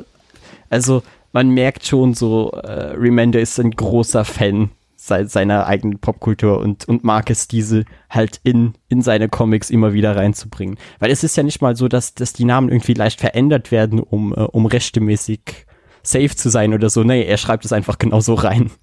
Aber genau das Er wollte wohl auch äh, die, die Generation X so ein bisschen einfangen in dem Comic, hat er gesagt, weil er findet, dass das zu wenig behandelt wurde. Ja, also das, das schafft er auf jeden Fall. Ja. Und dann sind wir bei Band 3, The Snake Bit. Ja. Der war hart zum Lesen, muss ich sagen. Oh ja. Storytechnisch ist das eine komplette Achterbahn gewesen. Ja, das ist auch, wie gesagt, der Band, glaube ich, mit dem meisten Text bis jetzt. Ich, Weil da wird so viel geredet und es passiert so viel. Und wie gesagt, äh, Lex äh, bekommt eine Kugel in den Kopf. Das ist dann die zweite Kugel, die trifft.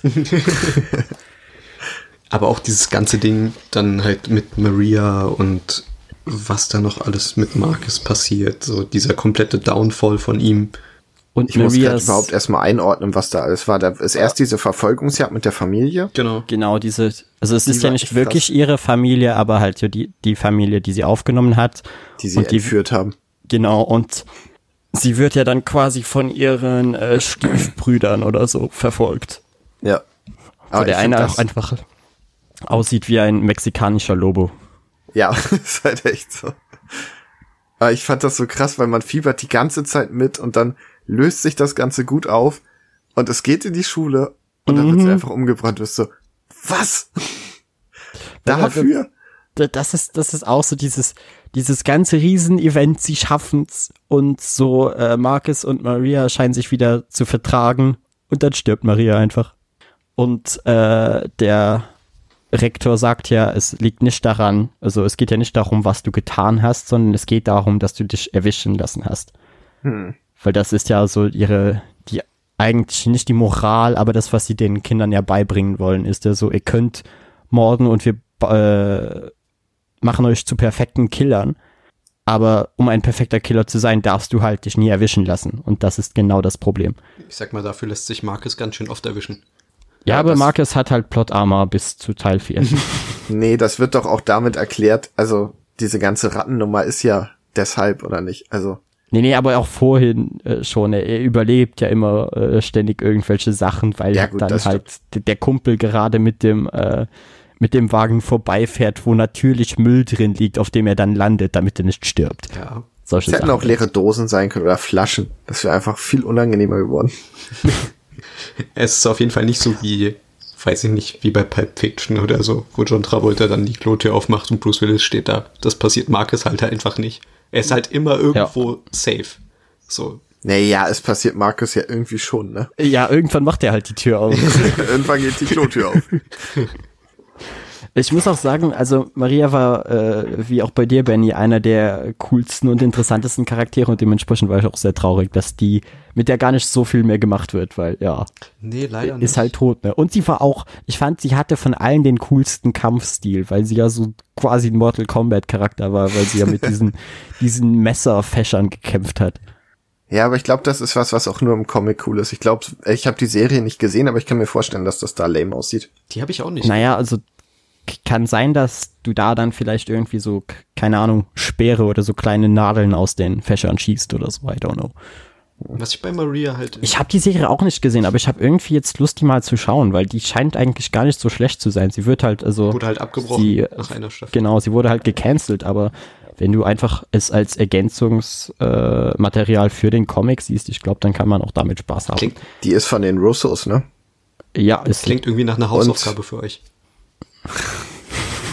Hoffe ja nicht. Du kannst sie ja reinschreiben. Mach ich. Ach, Fucking Ariel, Ariel, die. Hausaufgabe eh. Es verfolgt uns einfach jede Folge, Kai. Was ich bei Maria halt so cool fand, wie du schon sagst, der Kampfstil, aber ich mag halt auch ihr, ihr Facepaint, dieses Latrina Ja, ja. Paint. So. Das, das Corpse Paint ist großartig. Genau, das ist halt mega. So. Ähm, besonders wenn man so wie ich irgendwie ein Fable dafür hat. ähm, ja, aber ist halt mega schade. Mit Maria wird nicht mehr viel gemacht. Dann sieht man halt diesen Downfall von Marcus. So. Saya kommt irgendwie auch nicht mehr wirklich an ihn ran, finde ich. Ja, nee, sie, sie ist halt so, er, er gesteht, gesteht ja dann äh, sein, seine Liebe für sie und sie ist so, ja, ich ficke lieber mit deinem besten Freund, sorry. Genau so. Ja, und Marcus ist am absoluten Tiefpunkt, ne? Ey, das ist, das ist aber auch der, der Moment, wo ich war, so, jetzt tut er mir leid. Nee, nee, Echt? safe nicht. Nee. Ich fand so, ey, das ist schon sehr assi. Aber ich habe mir so gedacht, erst hast du dir halt irgendwie schon selber eingebrockt, ne? Ja, aber warum? Hä? Er hätte nicht fremdgehen müssen und alles? Ja, ja, klar, aber er redet ja quasi den ganzen Comic ja schon darüber, dass er eigentlich äh, lieber mit Saya zusammen wäre. Und er hat ja dann quasi die, diese Beziehung abgeschlossen mit Maria. Das ist ja in dieser letzten Szene, wo sie halt so sagen, ja, schade, dass es nicht funktioniert hat, aber wir gehen jetzt in guten Dingen auseinander und er könnte jetzt positiv weitermachen. Und dann ist halt sein bester Freund halt so, nö. Vor allem wie Asi, nachdem er es ihm sagt, so, ja, ich werde jetzt da hingehen und dir sagen. Und er ist, ja, ich Genau. mach's zuerst. Ja, eben deshalb, also er tat mir voll leid in dieser Szene. Ich dachte mir so, hey, das ist voll assi. Aber Saya scheint ja auch nicht die allernetteste Person zu sein. Also wahrscheinlich hat er sogar noch Glück, geha- Glück gehabt in diesem Sinne. Ja. Ich muss auch sagen, Saya ist für mich die Person, die ich fast schon am uninteressantesten finde. Ich finde sie Ja, die ist so generisch. Ja, sie ist so, Ja. so, sie hat keine Ecken, keine Kanten. Also es ändert sich. Naja, sie hat schon sehr viele Kanten, aber Ja, sie kommen aber erst später, finde ich. Also besonders in Band 5, ohne zu spoilen jetzt. Aber sie ist halt von Anfang an das, das Mädel mit Problemen. ja, Aber ich, in Band 5, ich finde, am Anfang ist es so alles sehr gewollt. Sie ist mir einfach zu edgy mit ihrem, die, allein die Frisur und das Tattoo und das Rauchen und das Schwert und es ist alles so. Aber Kai, viel. sie ist einfach die Big Titty Goth Girl. Es ist einfach Ja. genau das. Das ist halt einfach viel zu viel. So, und im Band 5 hat man jetzt ein bisschen mehr von ihr erfahren. Da finde ich geht's und ich glaube, dass sie im sechsten jetzt hoffentlich endlich cool wird. Andererseits, als quasi Protagonistin, wir wissen ja, wie Remender mit dem Protagonisten dieser Serie umgeht. Also, womit wir eine schöne Überleitung zu äh, Band 4 haben. ja. Haben wir Band 3 soweit durch? Band 3 passiert. Ja, also es passiert halt nicht mehr sehr viel. Es ist halt, äh, Marcus kapselt sich von all seinen Freunden ab Genau. und fängt an rumzuspinnen und findet ja dann äh, Petra und schläft dann mit der. Und dann So, so funktioniert das. am Ende von Band 3 kommt halt das ganze Ding mit, äh, mit den Ratten. Wir müssen die Ratten auslöschen, was ja mehr oder weniger die Abschlussprüfung ist vom ersten Lehrjahr. So. Ja, hat sich da noch jemand dran erinnert? Woran Weil ich hatte Ratte? das bis zu dem Zeitpunkt voll vergessen, ja. Ja, ich auch. Ich nicht, komischerweise. Also ich wusste, dass was passiert mit bezüglich, ähm, dass Leute halt weg müssen. Aber wie es dann passiert in Band 4, Ja, ja, aber es gab ja irgendein Panel davor, oder? In einer der Comics, wo, wo äh, die Leute halt die Ratten bekommen. ja, aber das, Ja, aber- aber das passiert. Aber daran erinnere ich mich gar nicht das mehr. passiert so zwischen zwei Kapiteln mehr oder weniger und man sieht halt auch nur den asiatischen Schulleiter und irgendeine Lehrerin, die darüber reden. Und halt Marcus, Okay. den haben wir übrigens noch gar nicht erwähnt, Marcus, sein Zimmergenossen. Oh ja. Sh Shepnam oder wie der Shepnam, Typ ja. heißt. Shepnam, was für eine fiese Sau. So, also Oh ja. äh, der kriegt's halt auch noch mit. Und das gipfelt ja dann in diesem ganzen, okay, ihr dürft euch jetzt gegenseitig umbringen, auf die Plätze, fertig, los. Das ist ja genau das, was das letzte Panel eigentlich in Band 3 find, für mich aussagt. So, Ja, Ja. Shep Shepnam war ja auch so ein klassisches äh, Highschool-Film-Klischee von so, er ist halt, er ist halt der Dicke, der gemobbt wird. Und äh, selbstverständlich wird er dann halt so der, der Freund von Marcus, weil so funktioniert das, der Outsider und der lässt sind halt, teilen sich trinken. nachher ein Zimmer. Je, jede Coming-of-Age-Story ever. Aber was, was Shepnam dann für ein mieser Bastard gegen Ende wird, das hat man halt weniger kommen sehen. Aber ich fand das cool. Also Markus sagt ja schon quasi, was die Abschlussprüfung wird, aber da ist er ja in dieser super manischen Drogenphase. Mhm. Nee, also und ich- ich, habe beim beim Lesen so gedacht so, ja, ich ich habe das halt auch früher erlebt, wenn Leute so ein bisschen abstürzen, schlechte Zeit haben, zu viel Drogen nehmen und anfangen sich so einen Scheiß einzureden. Und ich habe das Mhm. Also halt das null ernst ich genommen. schon. Also das habe ich schon kommen sehen, weil ich war so, als er dann sagte so, ja, wie kann es sein, dass im Freshman Year einfach wir so zu äh, 100 sind oder so und dann im zweiten Jahr sind wir nur noch zu 30. Genau. Da war ich so, ja, es ist, also der, der Comic heißt Deadly Class, ne? Aber genau. So. Aber ich finde, erst genau dann, als Marcus das sagt, macht es Klick beim Leser. Nochmal. Vorher hast du das nicht mehr auf dem Schirm. Da ist dir egal, wie der Comic auch heißt. So, aber äh, Ja. Ja, das liegt halt daran, weil, weil erst dann das wieder relevant wird, weil der Comic sich ja, wie gesagt, fast drei Bände mehr darauf konzentriert, äh, dass mal Party und Scheiße machen, als dass diese, weil an sich dieses ganze Klassending rückt ja komplett in den Hintergrund. was ich aber gut finde, Ja. weil so kannst du es halt als Trumpf, als Autor halt wieder rausholen und diesen grandiosen Band 4 ab, äh, halt abliefern. Weil anders kann ich, kann ich den nicht bezeichnen. Also ich habe den gelesen, war fertig und ich wusste, und Kai war bei dem Band und ich so, Band 4 ist das krasseste. Was, was, Ja, Ja, ich, ich hatte auch sehr viel Spaß, den zu lesen. Und den habe ich auch, glaube ich, alles an einem Tag halt weggelesen, weil ich mir dachte, yo, jetzt, jetzt geht die Party los. Und wie die Party da losgeht. Und der liest sich auch schnell weg. Also ich habe den angefangen und habe den auch ein Stück weggeballert, weil du hast ja auch keine Ruhe. Es gibt ja keinen Moment zum Durchatmen in diesem Comic. Gar nicht. Es, Ja, das, das fängt Und gegen Ende wird halt einfach auch nur noch äh, geballert und nicht mehr viel geredet. Das heißt, viel lesen muss man da dann eh nicht mehr. Boah, Naja, aber da wird zwischendurch wird immer diese Intrige von seinem Zimmergenossen noch ausgearbeitet. Das mit diesem schwulen Pärchen, was ich auch Oh, die mega Szene übel fand. so Ey, das war so scheiße. Oh. Da, das war halt wieder so typischer Fall von, okay, in diesem, äh, du bekommst halt diese, die, ah, wie soll ich sagen, diesen Relief nicht, weil eigentlich sind wir ehrlich, wir wollten einfach sehen, wie das äh, schwule Pärchen den Dicken quält. Das Ja. ist das, was wir, was wir sehen wollten. Und das ist ja überhaupt nicht das, was wir dann bekommen. Nee, bekommen haben wir ein schwules Pärchen, was kein Pärchen mehr ist. Und es war vor allem, glaube ich, eine der vielleicht maximal drei Momente, wo ich mich beim Comiclesen wirklich erschrocken habe, wo ich so, was? Ja. Also, das habe ich überhaupt nicht kommen sehen. Das war, das war der eine Moment in dem, in der ganzen Reihe, wo ich wirklich, ich war so drin in der Story, dann kommt dieses Panel und ich glaube, ich habe sogar laut was gesagt. Nicht mal innerlich, sondern wirklich laut. So. Was zur Hölle? Ja, und, mein, und äh, ich, ich wohne ja in der WG und meine Mitbewohnerin kommt rein und sagt so, was ist denn bei dir los? Und dann habe ich mir das Panel gezeigt und sie so, what? So, also es war schon, es hat Ich, ich musste halt gestern Abend einfach grinsen, aber so dieses verwirrte Grinsen, wo man sich dachte so, okay. Es war das. so dieses resignierte Achterbahngrinsen. Okay, Ja, genau. Looping, alles klar, ich bin dabei. Ja. Ist das eigentlich, es ist doch auch im vierten Band mit, mit Petra und dem Mord, den sie vollzieht, ne?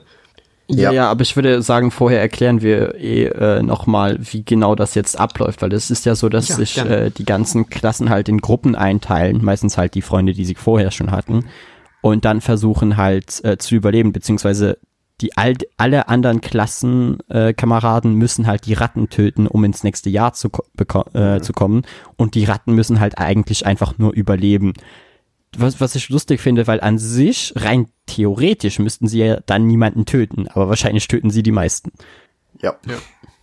Und man hat ja dann äh, halt äh, Viktor, den großen bösen Russen, der sich halt mit Chapnam zusammentut. Allgemein hat Chapnam ja so seit diese riesen Verschwörung aufgebaut, wo quasi jede, jede Clique ihm hilft, Marcus und äh, die anderen zu jagen. Und sonst hast du halt Marcus und Billy und äh, wie ist der Typ nochmal im roten Kostüm, Ach, äh, den Äh. jeder mag? wie hieß er denn auch? Ich fand das aber super geil. Oh Mann, wie hieß Red Shirt er? halt. Oh, es liegt mir Todd Also hieß er, glaube ich. es, es, es war halt einfach lustig, weil äh, er war halt so, ja, ich bin der Typ in, im roten äh, Kostüm. So, de deshalb kennt mich jeder. Und ich dachte mir so, ist das eine Referenz auf Star Trek? Stirbt er jetzt? aber ne- nein, also ich bin mir ziemlich sicher, dass es eine Referenz auf Star Pauli Trek war, aber er stirbt halt nicht. Wie? Pauli, Pauli. genau. stimmt. Genau. Und du hast dann halt, wie gesagt, Petra, äh, Marcus und Billy, die zusammenarbeiten und halt so Pauli, der in drei Panels vorkommt, dieser miese Bastard. Ja, er ist der beliebteste Junge der Schule. Ja, das mega witzig. ich finde das auch so lustig, vor allem, weil Victor ja dann durch die Sniper schaut und äh, ein Kumpel von Victor dann sagt so, ja, knall sie jetzt ab und er ist so, nein, nicht Pauli. Aber Victor ist halt auch so ein geiler Charakter, ne? Ja, finde ich auch. Ich finde, ich habe zuerst Angst gehabt, dass er zu plump ist, aber ich finde ihn tatsächlich richtig cool. Aber genau deswegen fand ich ihn Er ist so doch einfach der große böse Russe. ja, er, er hat doch nichts an sich, außer er ist der große böse Russe mit Daddy-Issues. ja, aber er ist irgendwie cool. Also es, es hätte auch dümmer laufen können. So. Spricht er nicht sogar in der dritten Person von sich? Ja, Ja, doch. so gut. Aber ich glaube, das ist, ich glaube, das ist aber auch allgemein was äh, in der russischen Sprache, dass man teilweise die dritte Person für sich selbst benutzt. Aber ich fand das einfach gut. Dieser Charakter, der einfach, einfach diesen frischen Wind reinbringt und man immer, er fandet hier, er ist, ich finde ihn als so ein Klischee einfach nur und auch da, dadurch, dass er in der dritten Person von sich redet, ist er halt einfach so, er ist halt der Hulk- Hulk-Charakter, der große bullige Typ gerade weil er das und er Klischee redet ist, in der dritten so- Person. Gerade darum. Ja, er passt halt perfekt da rein und er, er gibt der ganzen Story halt richtig Schwung. Auf einmal gibt es so einen richtig, ja, einen Endboss quasi. Und zudem ist er noch lustig. Ja. Ja, äh, auch wenn er für, für mich auch zu viel Plot-Armor hat, weil also die Falle, die äh, Billy ihm stellt, ich dachte mir so, ey, der ist sowas von safe tot und wenn er nicht Ja. tot ist, hat er alle Knochen gebrochen Dieses und im nächsten Panel läuft er einfach wieder und ich bin so, was ein Bullshit. Aber dieses Panel, wie ihn dieses Gewicht halt trifft und er einfach wie so eine Ziehharmonika. Ja, eben. Ja. Deshalb dachte ich halt so, ey, der ist tot. Ja, Tod oder Querschnitt oder so. Ja, eben, irgendwie sowas, aber nein, es, es, es geht ihm Vor gut. allem stirbt ja alles in diesem Band, was irgendwie auch nur ansatzweise Rang und Namen hat. So, Ja. und er überlebt es halt und das fand ich halt irgendwie gut, weil er ist halt dann Ja. dieser Charakter, den wir mitnehmen in Band 5, wo wir wissen, okay, du bist zwar ein Klischee, du bist komisch, du hast Plot-Armor as fuck, aber ich mag dich genau deswegen.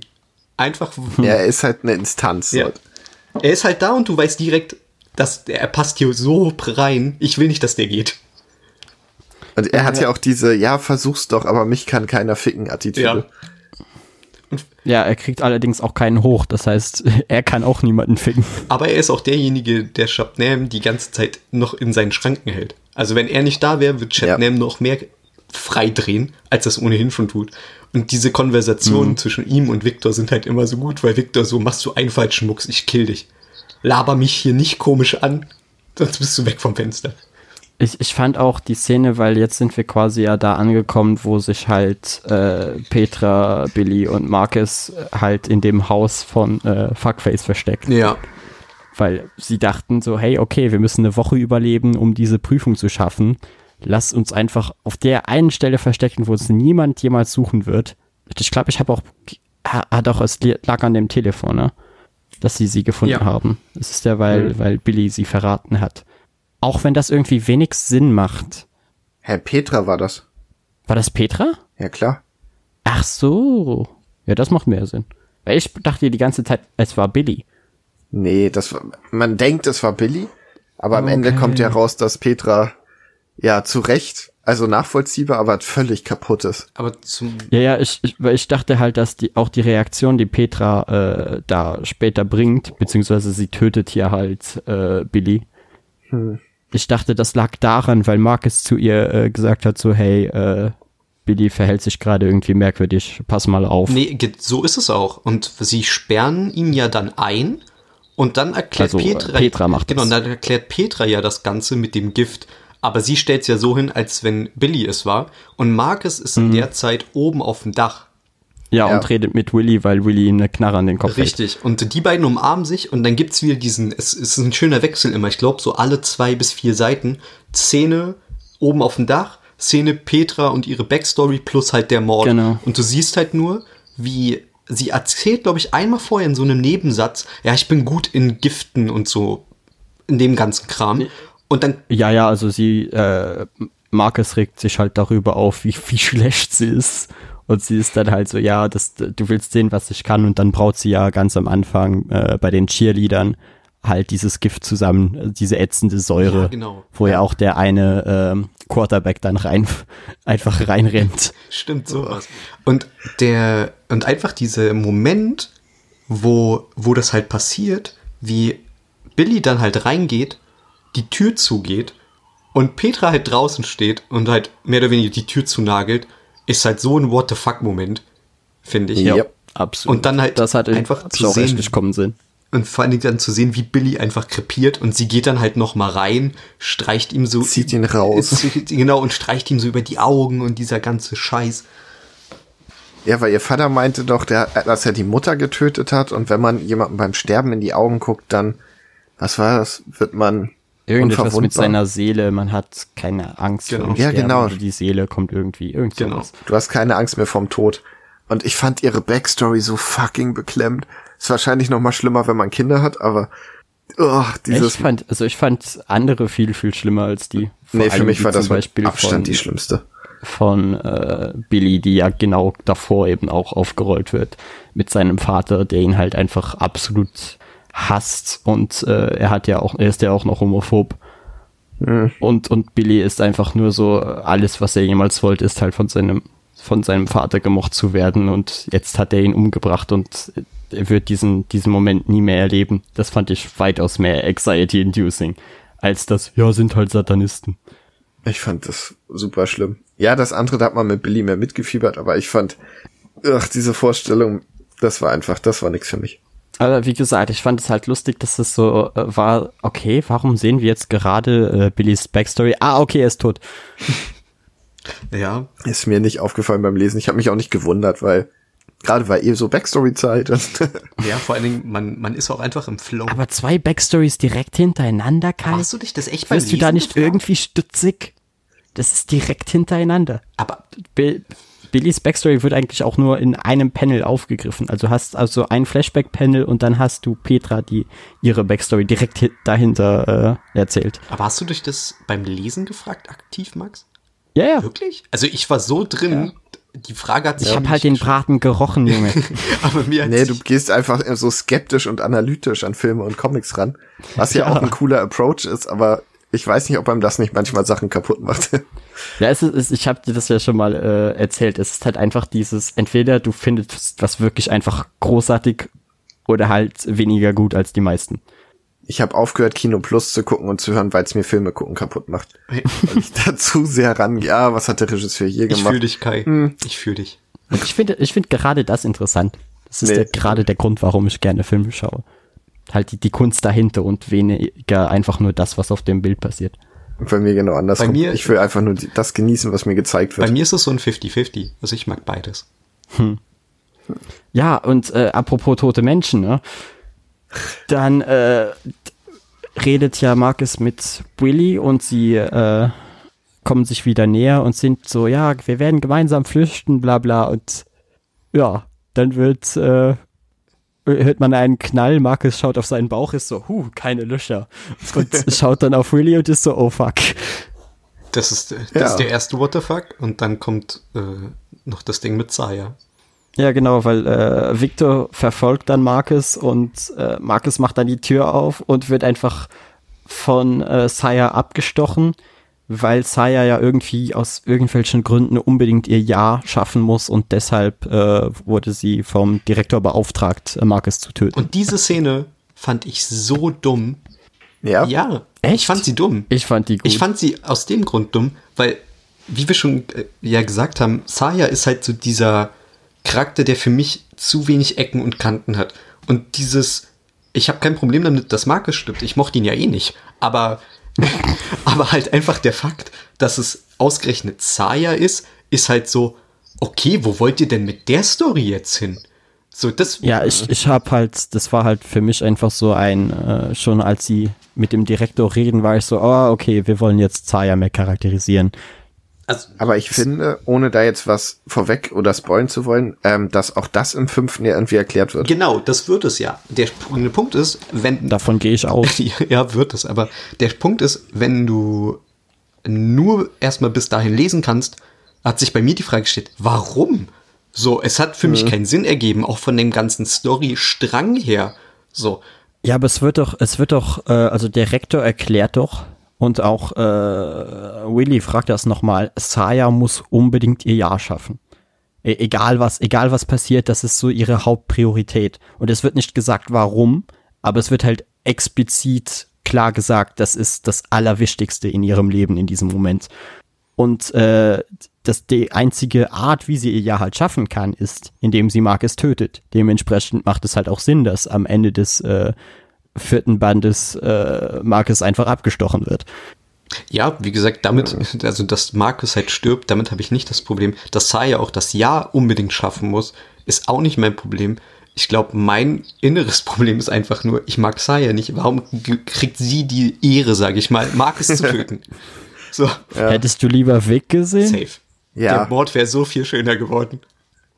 Äh, ich, ich mache mir gerade etwas Sorgen darüber, wie äh, krass ihr Marcus hasst, weil ich mag ihn auch nicht, aber so, ich konnte doch schon teilweise mit ihm mitfiebern. Nee. Ja, aber nicht mit so einem, oh, hoffentlich wirst du glücklich, sondern eher, ja, mal gucken, was dir jetzt passiert. Ja, ja, dieses, ja, dieses, ja, ja, ja, schon. dieses äh, Ding einfach so, man sieht ihn, man fühlt am Anfang so im ersten Band halt mit und dann kommen so Situationen, wo du dir einfach denkst, so, geschieht dir recht. Ich hoffe, es passiert noch irgendwas. Vielleicht nicht sterben, aber irgendwas soll noch passieren. So, und spätestens als die, die Säuberung, sag ich mal, da losgeht, ähm, ist da, war es ja klar, dass er irgendwie nicht überleben wird. Also mir war das irgendwie klar. Aber ich war so, Echt? ja, aber ich war so. Äh, mir zwar auch überhaupt nicht. Aber bei mir war so dann, als dieses Pendel mit Zaya kommt, ist halt so, Mann, wieso denn die? so, so doof das halt klingt, aber ich war, da war so der erste Punkt, wo ich absolut mal mit dem Comic nicht einer Meinung war. Ja, ich also finde, das hat die Klammer gut zugemacht. So, es fängt an quasi mit Zaya und es endet mit Zaya. Ja, ich, ich fand auch, dass es die Klammer schön zugemacht hat, aber aus einem anderen Grund, weil einfach jeder verreckt ist. So eine nach dem anderen. Und ich war so, ja, der einzigen, den wir jetzt noch haben, ist Marcus. Also guess what? Zumal man halt aber auch sagen muss, es ist halt schon mutig, wenn man weiß, da kommt noch ein Band. Also jetzt, wenn man die deutsche Veröffentlichung liest. So, da kommt noch ein Band. Und ungefähr 90 Prozent des Casts sind tot. Ja, ja, ja, ich fand das auch interessant, weil also äh, das kann ich ja jetzt auch schon sagen und ich glaube, ihr wisst das wahrscheinlich auch, aber äh, im Englischen sind bis jetzt acht Bände draußen. Okay. Dementsprechend, da kommt noch einiges. Ich glaube, mein letzter Stand war Band 7, aber ich wusste, glaube ich, dass da noch, noch nicht Feierabend ist. Wie gesagt. Das, das Ding geht halt jetzt schon äh, mehrere Jahre und hat über 40 Issues. Also ja, da kommt, wie gesagt, noch einiges auf uns zu. Ich finde vor allen Dingen. Und dementsprechend fand ich es halt interessant zu sagen, okay, ja, wir stechen jetzt unseren Hauptcharakter ab. Aber es, wie gesagt, es passte sehr gut, weil, hey, wen, wen haben wir denn noch? zu. Aber ich finde, es wäre ein gutes Ende gewesen. Ja, genau. Ja, das ist auch der Grund, warum ich aufgehört habe zu lesen. Weil ich war so, ja, okay, ich könnte mir jetzt noch den, den fünften Band äh, reinziehen, aber so, ich, ich habe ja eh jetzt gerade keinen Charakter, mit dem ich so mega mitfiebern würde. Und ich, ich weiß halt noch nicht, ob, äh, ob Marcus nochmal zurückkommt oder ob der jetzt einfach verreckt. Aber ehrlich gesagt ist es mir auch recht egal dann würde ich sagen, reden wir jetzt mal sehr, sehr spoilerfrei im ganz groben über das, was danach kommt, oder? Oh, von mir aus gerne. Also willst du anfangen oder soll ich? Ja, ich fange mal an. Ähm, ja, es gibt wenig Überlebende. Es haben, glaube ich, sechs Schüler das erste Jahr geschafft oder sind es mehr? Sieben? Ich glaube sechs oder sieben. Oh, das sind wenig. Sechs oder sieben, ja. ja. Und der, die bilden quasi so eine Art Tafelrunde und es kommt eine neue Einschulung. Und Pauli noch? Äh, Pauli? Nee, Pauli ja. ist tot. Wer hat Pauli getötet? Das musst du wohl äh, herausfinden. No, der arme Pauli. Vor allem das Schöne ist, auch bei der Einschulung, die dann halt passiert, so, äh, ich fing halt an zu lesen und war so, das ist irgendwie gerade nicht das, was ich lesen will. Ja, exakt. So. weil es werden neue Erstklässler eingeführt und ich finde, die sind ganz spannend, so von ihrer Art, aber das entwickelt sich alles erst später. So am Anfang war ich so, hä, was soll das denn jetzt? Ach ja. Dann ist Petra Ist ist, es dieses Scrubs-Moment? Nee. ja so ein bisschen. Also- es fühlt sich an wie Scrubs Staffel 7. Ich finde eher, es fühlt, sich- Oh es fühlt no. sich so an, als wenn du, weil wir vorhin den Berserk-Vergleich hatten. Für mich fühlt sich das wie Berserk an. Wir, also Band 1 bis 4 von Deadly Class ist für mich so goldene Zeitalter. Und dann kommt so dieser Cut und Okay, wir verstehe. gehen komplett auf was anderes. So. Ja, aber also da war es ja nötig. Ja, da war's, Also da, da, hattest du ja genau, da war's quasi kein, also du konntest nicht anders weitermachen. Hier hätte Ja, man hier sich auch. halt auf die überlebenden Charaktere konzentrieren können. Und deshalb wundert es mich jetzt, dass sie sagen, okay, wir machen jetzt neue. Nee, nee, es geht schon auch noch um die Überlebenden, das sind nur nicht so viele. Und äh, Saya ist quasi im Mittelpunkt und sie kriegt quasi einen neuen Schützling, den ich maximal unspannend finde. Aber also hallo. von allen neuen finde ich die am langweiligsten. ja. Also würdest du sagen, dass du Marcus zwar unsympathisch fandest, aber jetzt nicht uninteressant und hier ist es eher so, dass du den neuen halt wirklich einfach uninteressant findest. Da ist es genau andersrum. Also Marcus war halt super spannend, weil er so ein Arschloch war. Und jetzt finde ich sympathisch, aber langweilig. Ja, würde ich so unterschreiben. Ich, ich muss auch sagen, ich mag das sehr, wenn äh, die Hauptcharaktere, ganz egal in welchen Geschichten, halt nicht immer die Standardguten sind. Ja. Weil, weil es ist halt, ich finde es halt meistens nicht äh, sonderlich realistisch äh, und deshalb sage ich mir auch so, ja, dann zeig uns einfach mal die Geschichte eines Arschlochs. Weil warum nicht? So, die gibt es halt auch. Und immer zu sagen, ja, wir zeigen einfach immer nur die, die Guten, ist ja eigentlich ein relativ, eine relativ langweilige Idee. Ja, also Ja, aber ich finde, die neue kriegt gegen Ende Profil und hat auch ihre Ecken und Kanten und man kriegt so mehr raus. Aber der Anfang war echt hart. Also durch die erste Hälfte habe ich mich fast gequält. Wäre der Pen and Paper Sache nicht gewesen. ja, genau. Pen and Paper, Ja, what? die haben das Spiel, also um kurz mal, es ist ein kleiner Spoiler, aber kann nicht wirklich story-relevant. Also, die spielen halt Pen and Paper und ich glaube, das ist auch der Punkt, wo Band 5 halt auch erst zündet. Also, für mich Ja. persönlich. Ich weiß noch, Kai hatte den gelesen und schrieb mir so, les den mal. Ich will mal wissen, was du dazu sagst. So, und ich fing halt an und war so, boah, also bisher ist der echt, naja, ne? Und er so, ja, les mal weiter. Und dann kam diese Pen and Paper Szene und ich so, okay, ich weiß, was du meinst. So. Und ähm, Deadly Class der Fantasy Comic. nee, aber ab da gibt's halt äh, gewisse Wendungen oder halt auch, auch einfach Dialoge, die halt ein bisschen frischen Wind nochmal reinbringen, plus das Ganze oder die die Charaktere nochmal ein bisschen näher bringen, was halt ganz cool ist. Und es gibt einen Deutschen. Und der ist einfach, hui, schwierig. Der, wie nennt er sich, der Kommunistenjäger oder irgendwie so? Ja, Nice. genau. Ja, der, Und der, ist- der legt sich auch direkt mit Victor an und Saya ist so nach dem Motto, ey, pass auf, und das ist ein richtig krasser Typ und er gibt halt überhaupt keinen Fick. So, ja, soll doch kommen, ich bring ihn um. Das ist auch dieser Metal-Typ, von dem ich dir ein, ein Panel geschickt hatte. Ich erinnere mich an nichts. Nee, der hat irgendwas über Metal gesagt, Musik muss, muss nicht lieb sein, sondern die muss dich packen und dich hart durchficken oder irgendwie so. Und ich dachte mir, so, das klingt wie was, was Max sagt. Das Stimmt doch gar nicht. Hä, Max? Wieso sagt das denn Ich, Max? ich habe ich hab nur einmal, äh, als Saya gesagt hat, so, ja gut, dass bei dem Konzert keine Metalheads dabei waren, weil sonst wäre es viel brutaler gewesen. Und ich war so, nee, das sind voll nette Menschen. So, was hat die für ein Problem?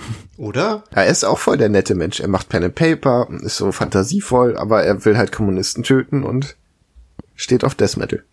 Ja. Da wurde er mir gleich sympathisch, also spätestens bei Death Metal. Relativ früh am Anfang schon, ne? Ich hätte tatsächlich ihn auch lieber als richtigen Protagonisten gehabt. Den Deutschen? Ja? Weil ich ihn spannend finde und weil er halt auch so Arschlochpotenzial hat. Ja, er könnte, er hat so das Potenzial, der neue Marcus zu werden. Nur in Deutsch. Ja, So. das hätte ich Redet ihr dann noch Deutsch im Ko Ach ja, ja, okay. Ihr habt wahrscheinlich alle eh auf Deutsch gelesen, ne? Ja. Ja, also Aber ich, ich freue ich freu mich schon auf die, auf die englischen Dialoge mit, mit deutschen Wörtern das, drin. wär- das könnte sogar sehr gut sein. Das wird ein Spaß. Ich gehe mal stark davon aus, weil du hattest ja auch viele, die halt so einen Slang benutzt haben im Englischen. Dementsprechend war ich auch ganz am Anfang, als ich mit Kai über Deadly Class geredet habe, so, muss das nicht voll merkwürdig sein, das auf, das auf Deutsch zu lesen, weil die Leute ja nicht, also du kannst diese, diesen Slang ja nicht replizieren. Und klar kannst du dir vorstellen, dass äh, äh, Victor in so einem russischen Deutsch redet, aber das ist auch eher schlimm, als dass das gut ist. Ah, Ja, ich aber ist erinnere mich doch daran. Englisch besser? Ja, es ist halt authentischer. Ja, als Deutscher nicht. Ne? Also ich höre öf öfter Leute mit russischem Akzent Deutsch reden als Englisch. Das stimmt. Echt? Ja. Okay. Ja, aber ich erinnere mich noch daran, als äh, ich Infinity War mal auf Deutsch gesehen habe und sie hatten im Deutschen noch das, ach, äh, Black Widow immer noch diesen deutsch-russischen Akzent hat, den sie dann mit äh, Endgame auch endlich fallen gelassen haben. Das, Das war so anstrengend. Ja. Ach, ich, ich weiß nicht. Bin gespannt, berichte auf jeden Fall mal, ob der Deutsch redet. Und du solltest Ja, das ich- eh- ja mach das. also du kannst ihn Also ein Band werde ich sicher noch lesen. Nachher muss ich halt schauen. Weil es, ich, bei mir ist halt das Pro Hauptproblem, so acht Bände wären jetzt für mich ein, ein guter Schluss, aber wenn sie jetzt sagen, okay, wir machen, wir hauen noch vier dazu, ja, dann weiß ich nicht, ob das Ganze mich noch so lange hält, weil der, der Pro also das Problem halt, wenn du die meisten Charaktere tötest, ist halt immer, dass du als Leser nicht mehr so sonderlich investiert bist, weil halt alle die Charaktere, die dich interessiert haben, sind halt tot. Und dann musst du halt wieder neue etablieren und wenn das dann einfach nicht mehr so dein Ding ist, dann verliert sich äh, sehr schnell. Das Ding ist aber, dass ähm, bei Rick Remender, solange er nicht für Marvel oder so schreibt, also bei seinen eigenen Sachen hat er einen Plan und er zieht die Sachen nicht unnötig in die Länge. Das hat er doch, glaube ich, sogar schon. Ja, aber ich würde sagen, dass Deadly Class so einer seiner erfolgreichsten Dinge im Moment ist. Vor allem bei Image halt.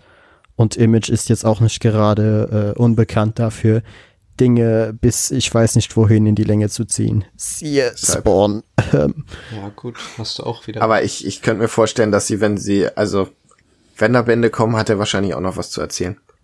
Ja, ja, das ist, also davon gehe ich aus. Es ist halt nur einfach die Sache, dass er hat vielleicht noch was zu erzählen, aber die Frage ist halt, ob es mich noch interessiert.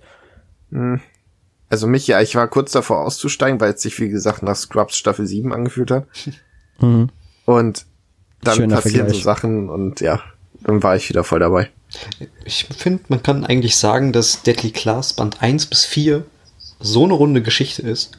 Wenn man einfach nur Bock auf diese Charaktere hat und auf eine geile Story, sollte man die lesen, aber man kann dann auch einfach aufhören, finde ich.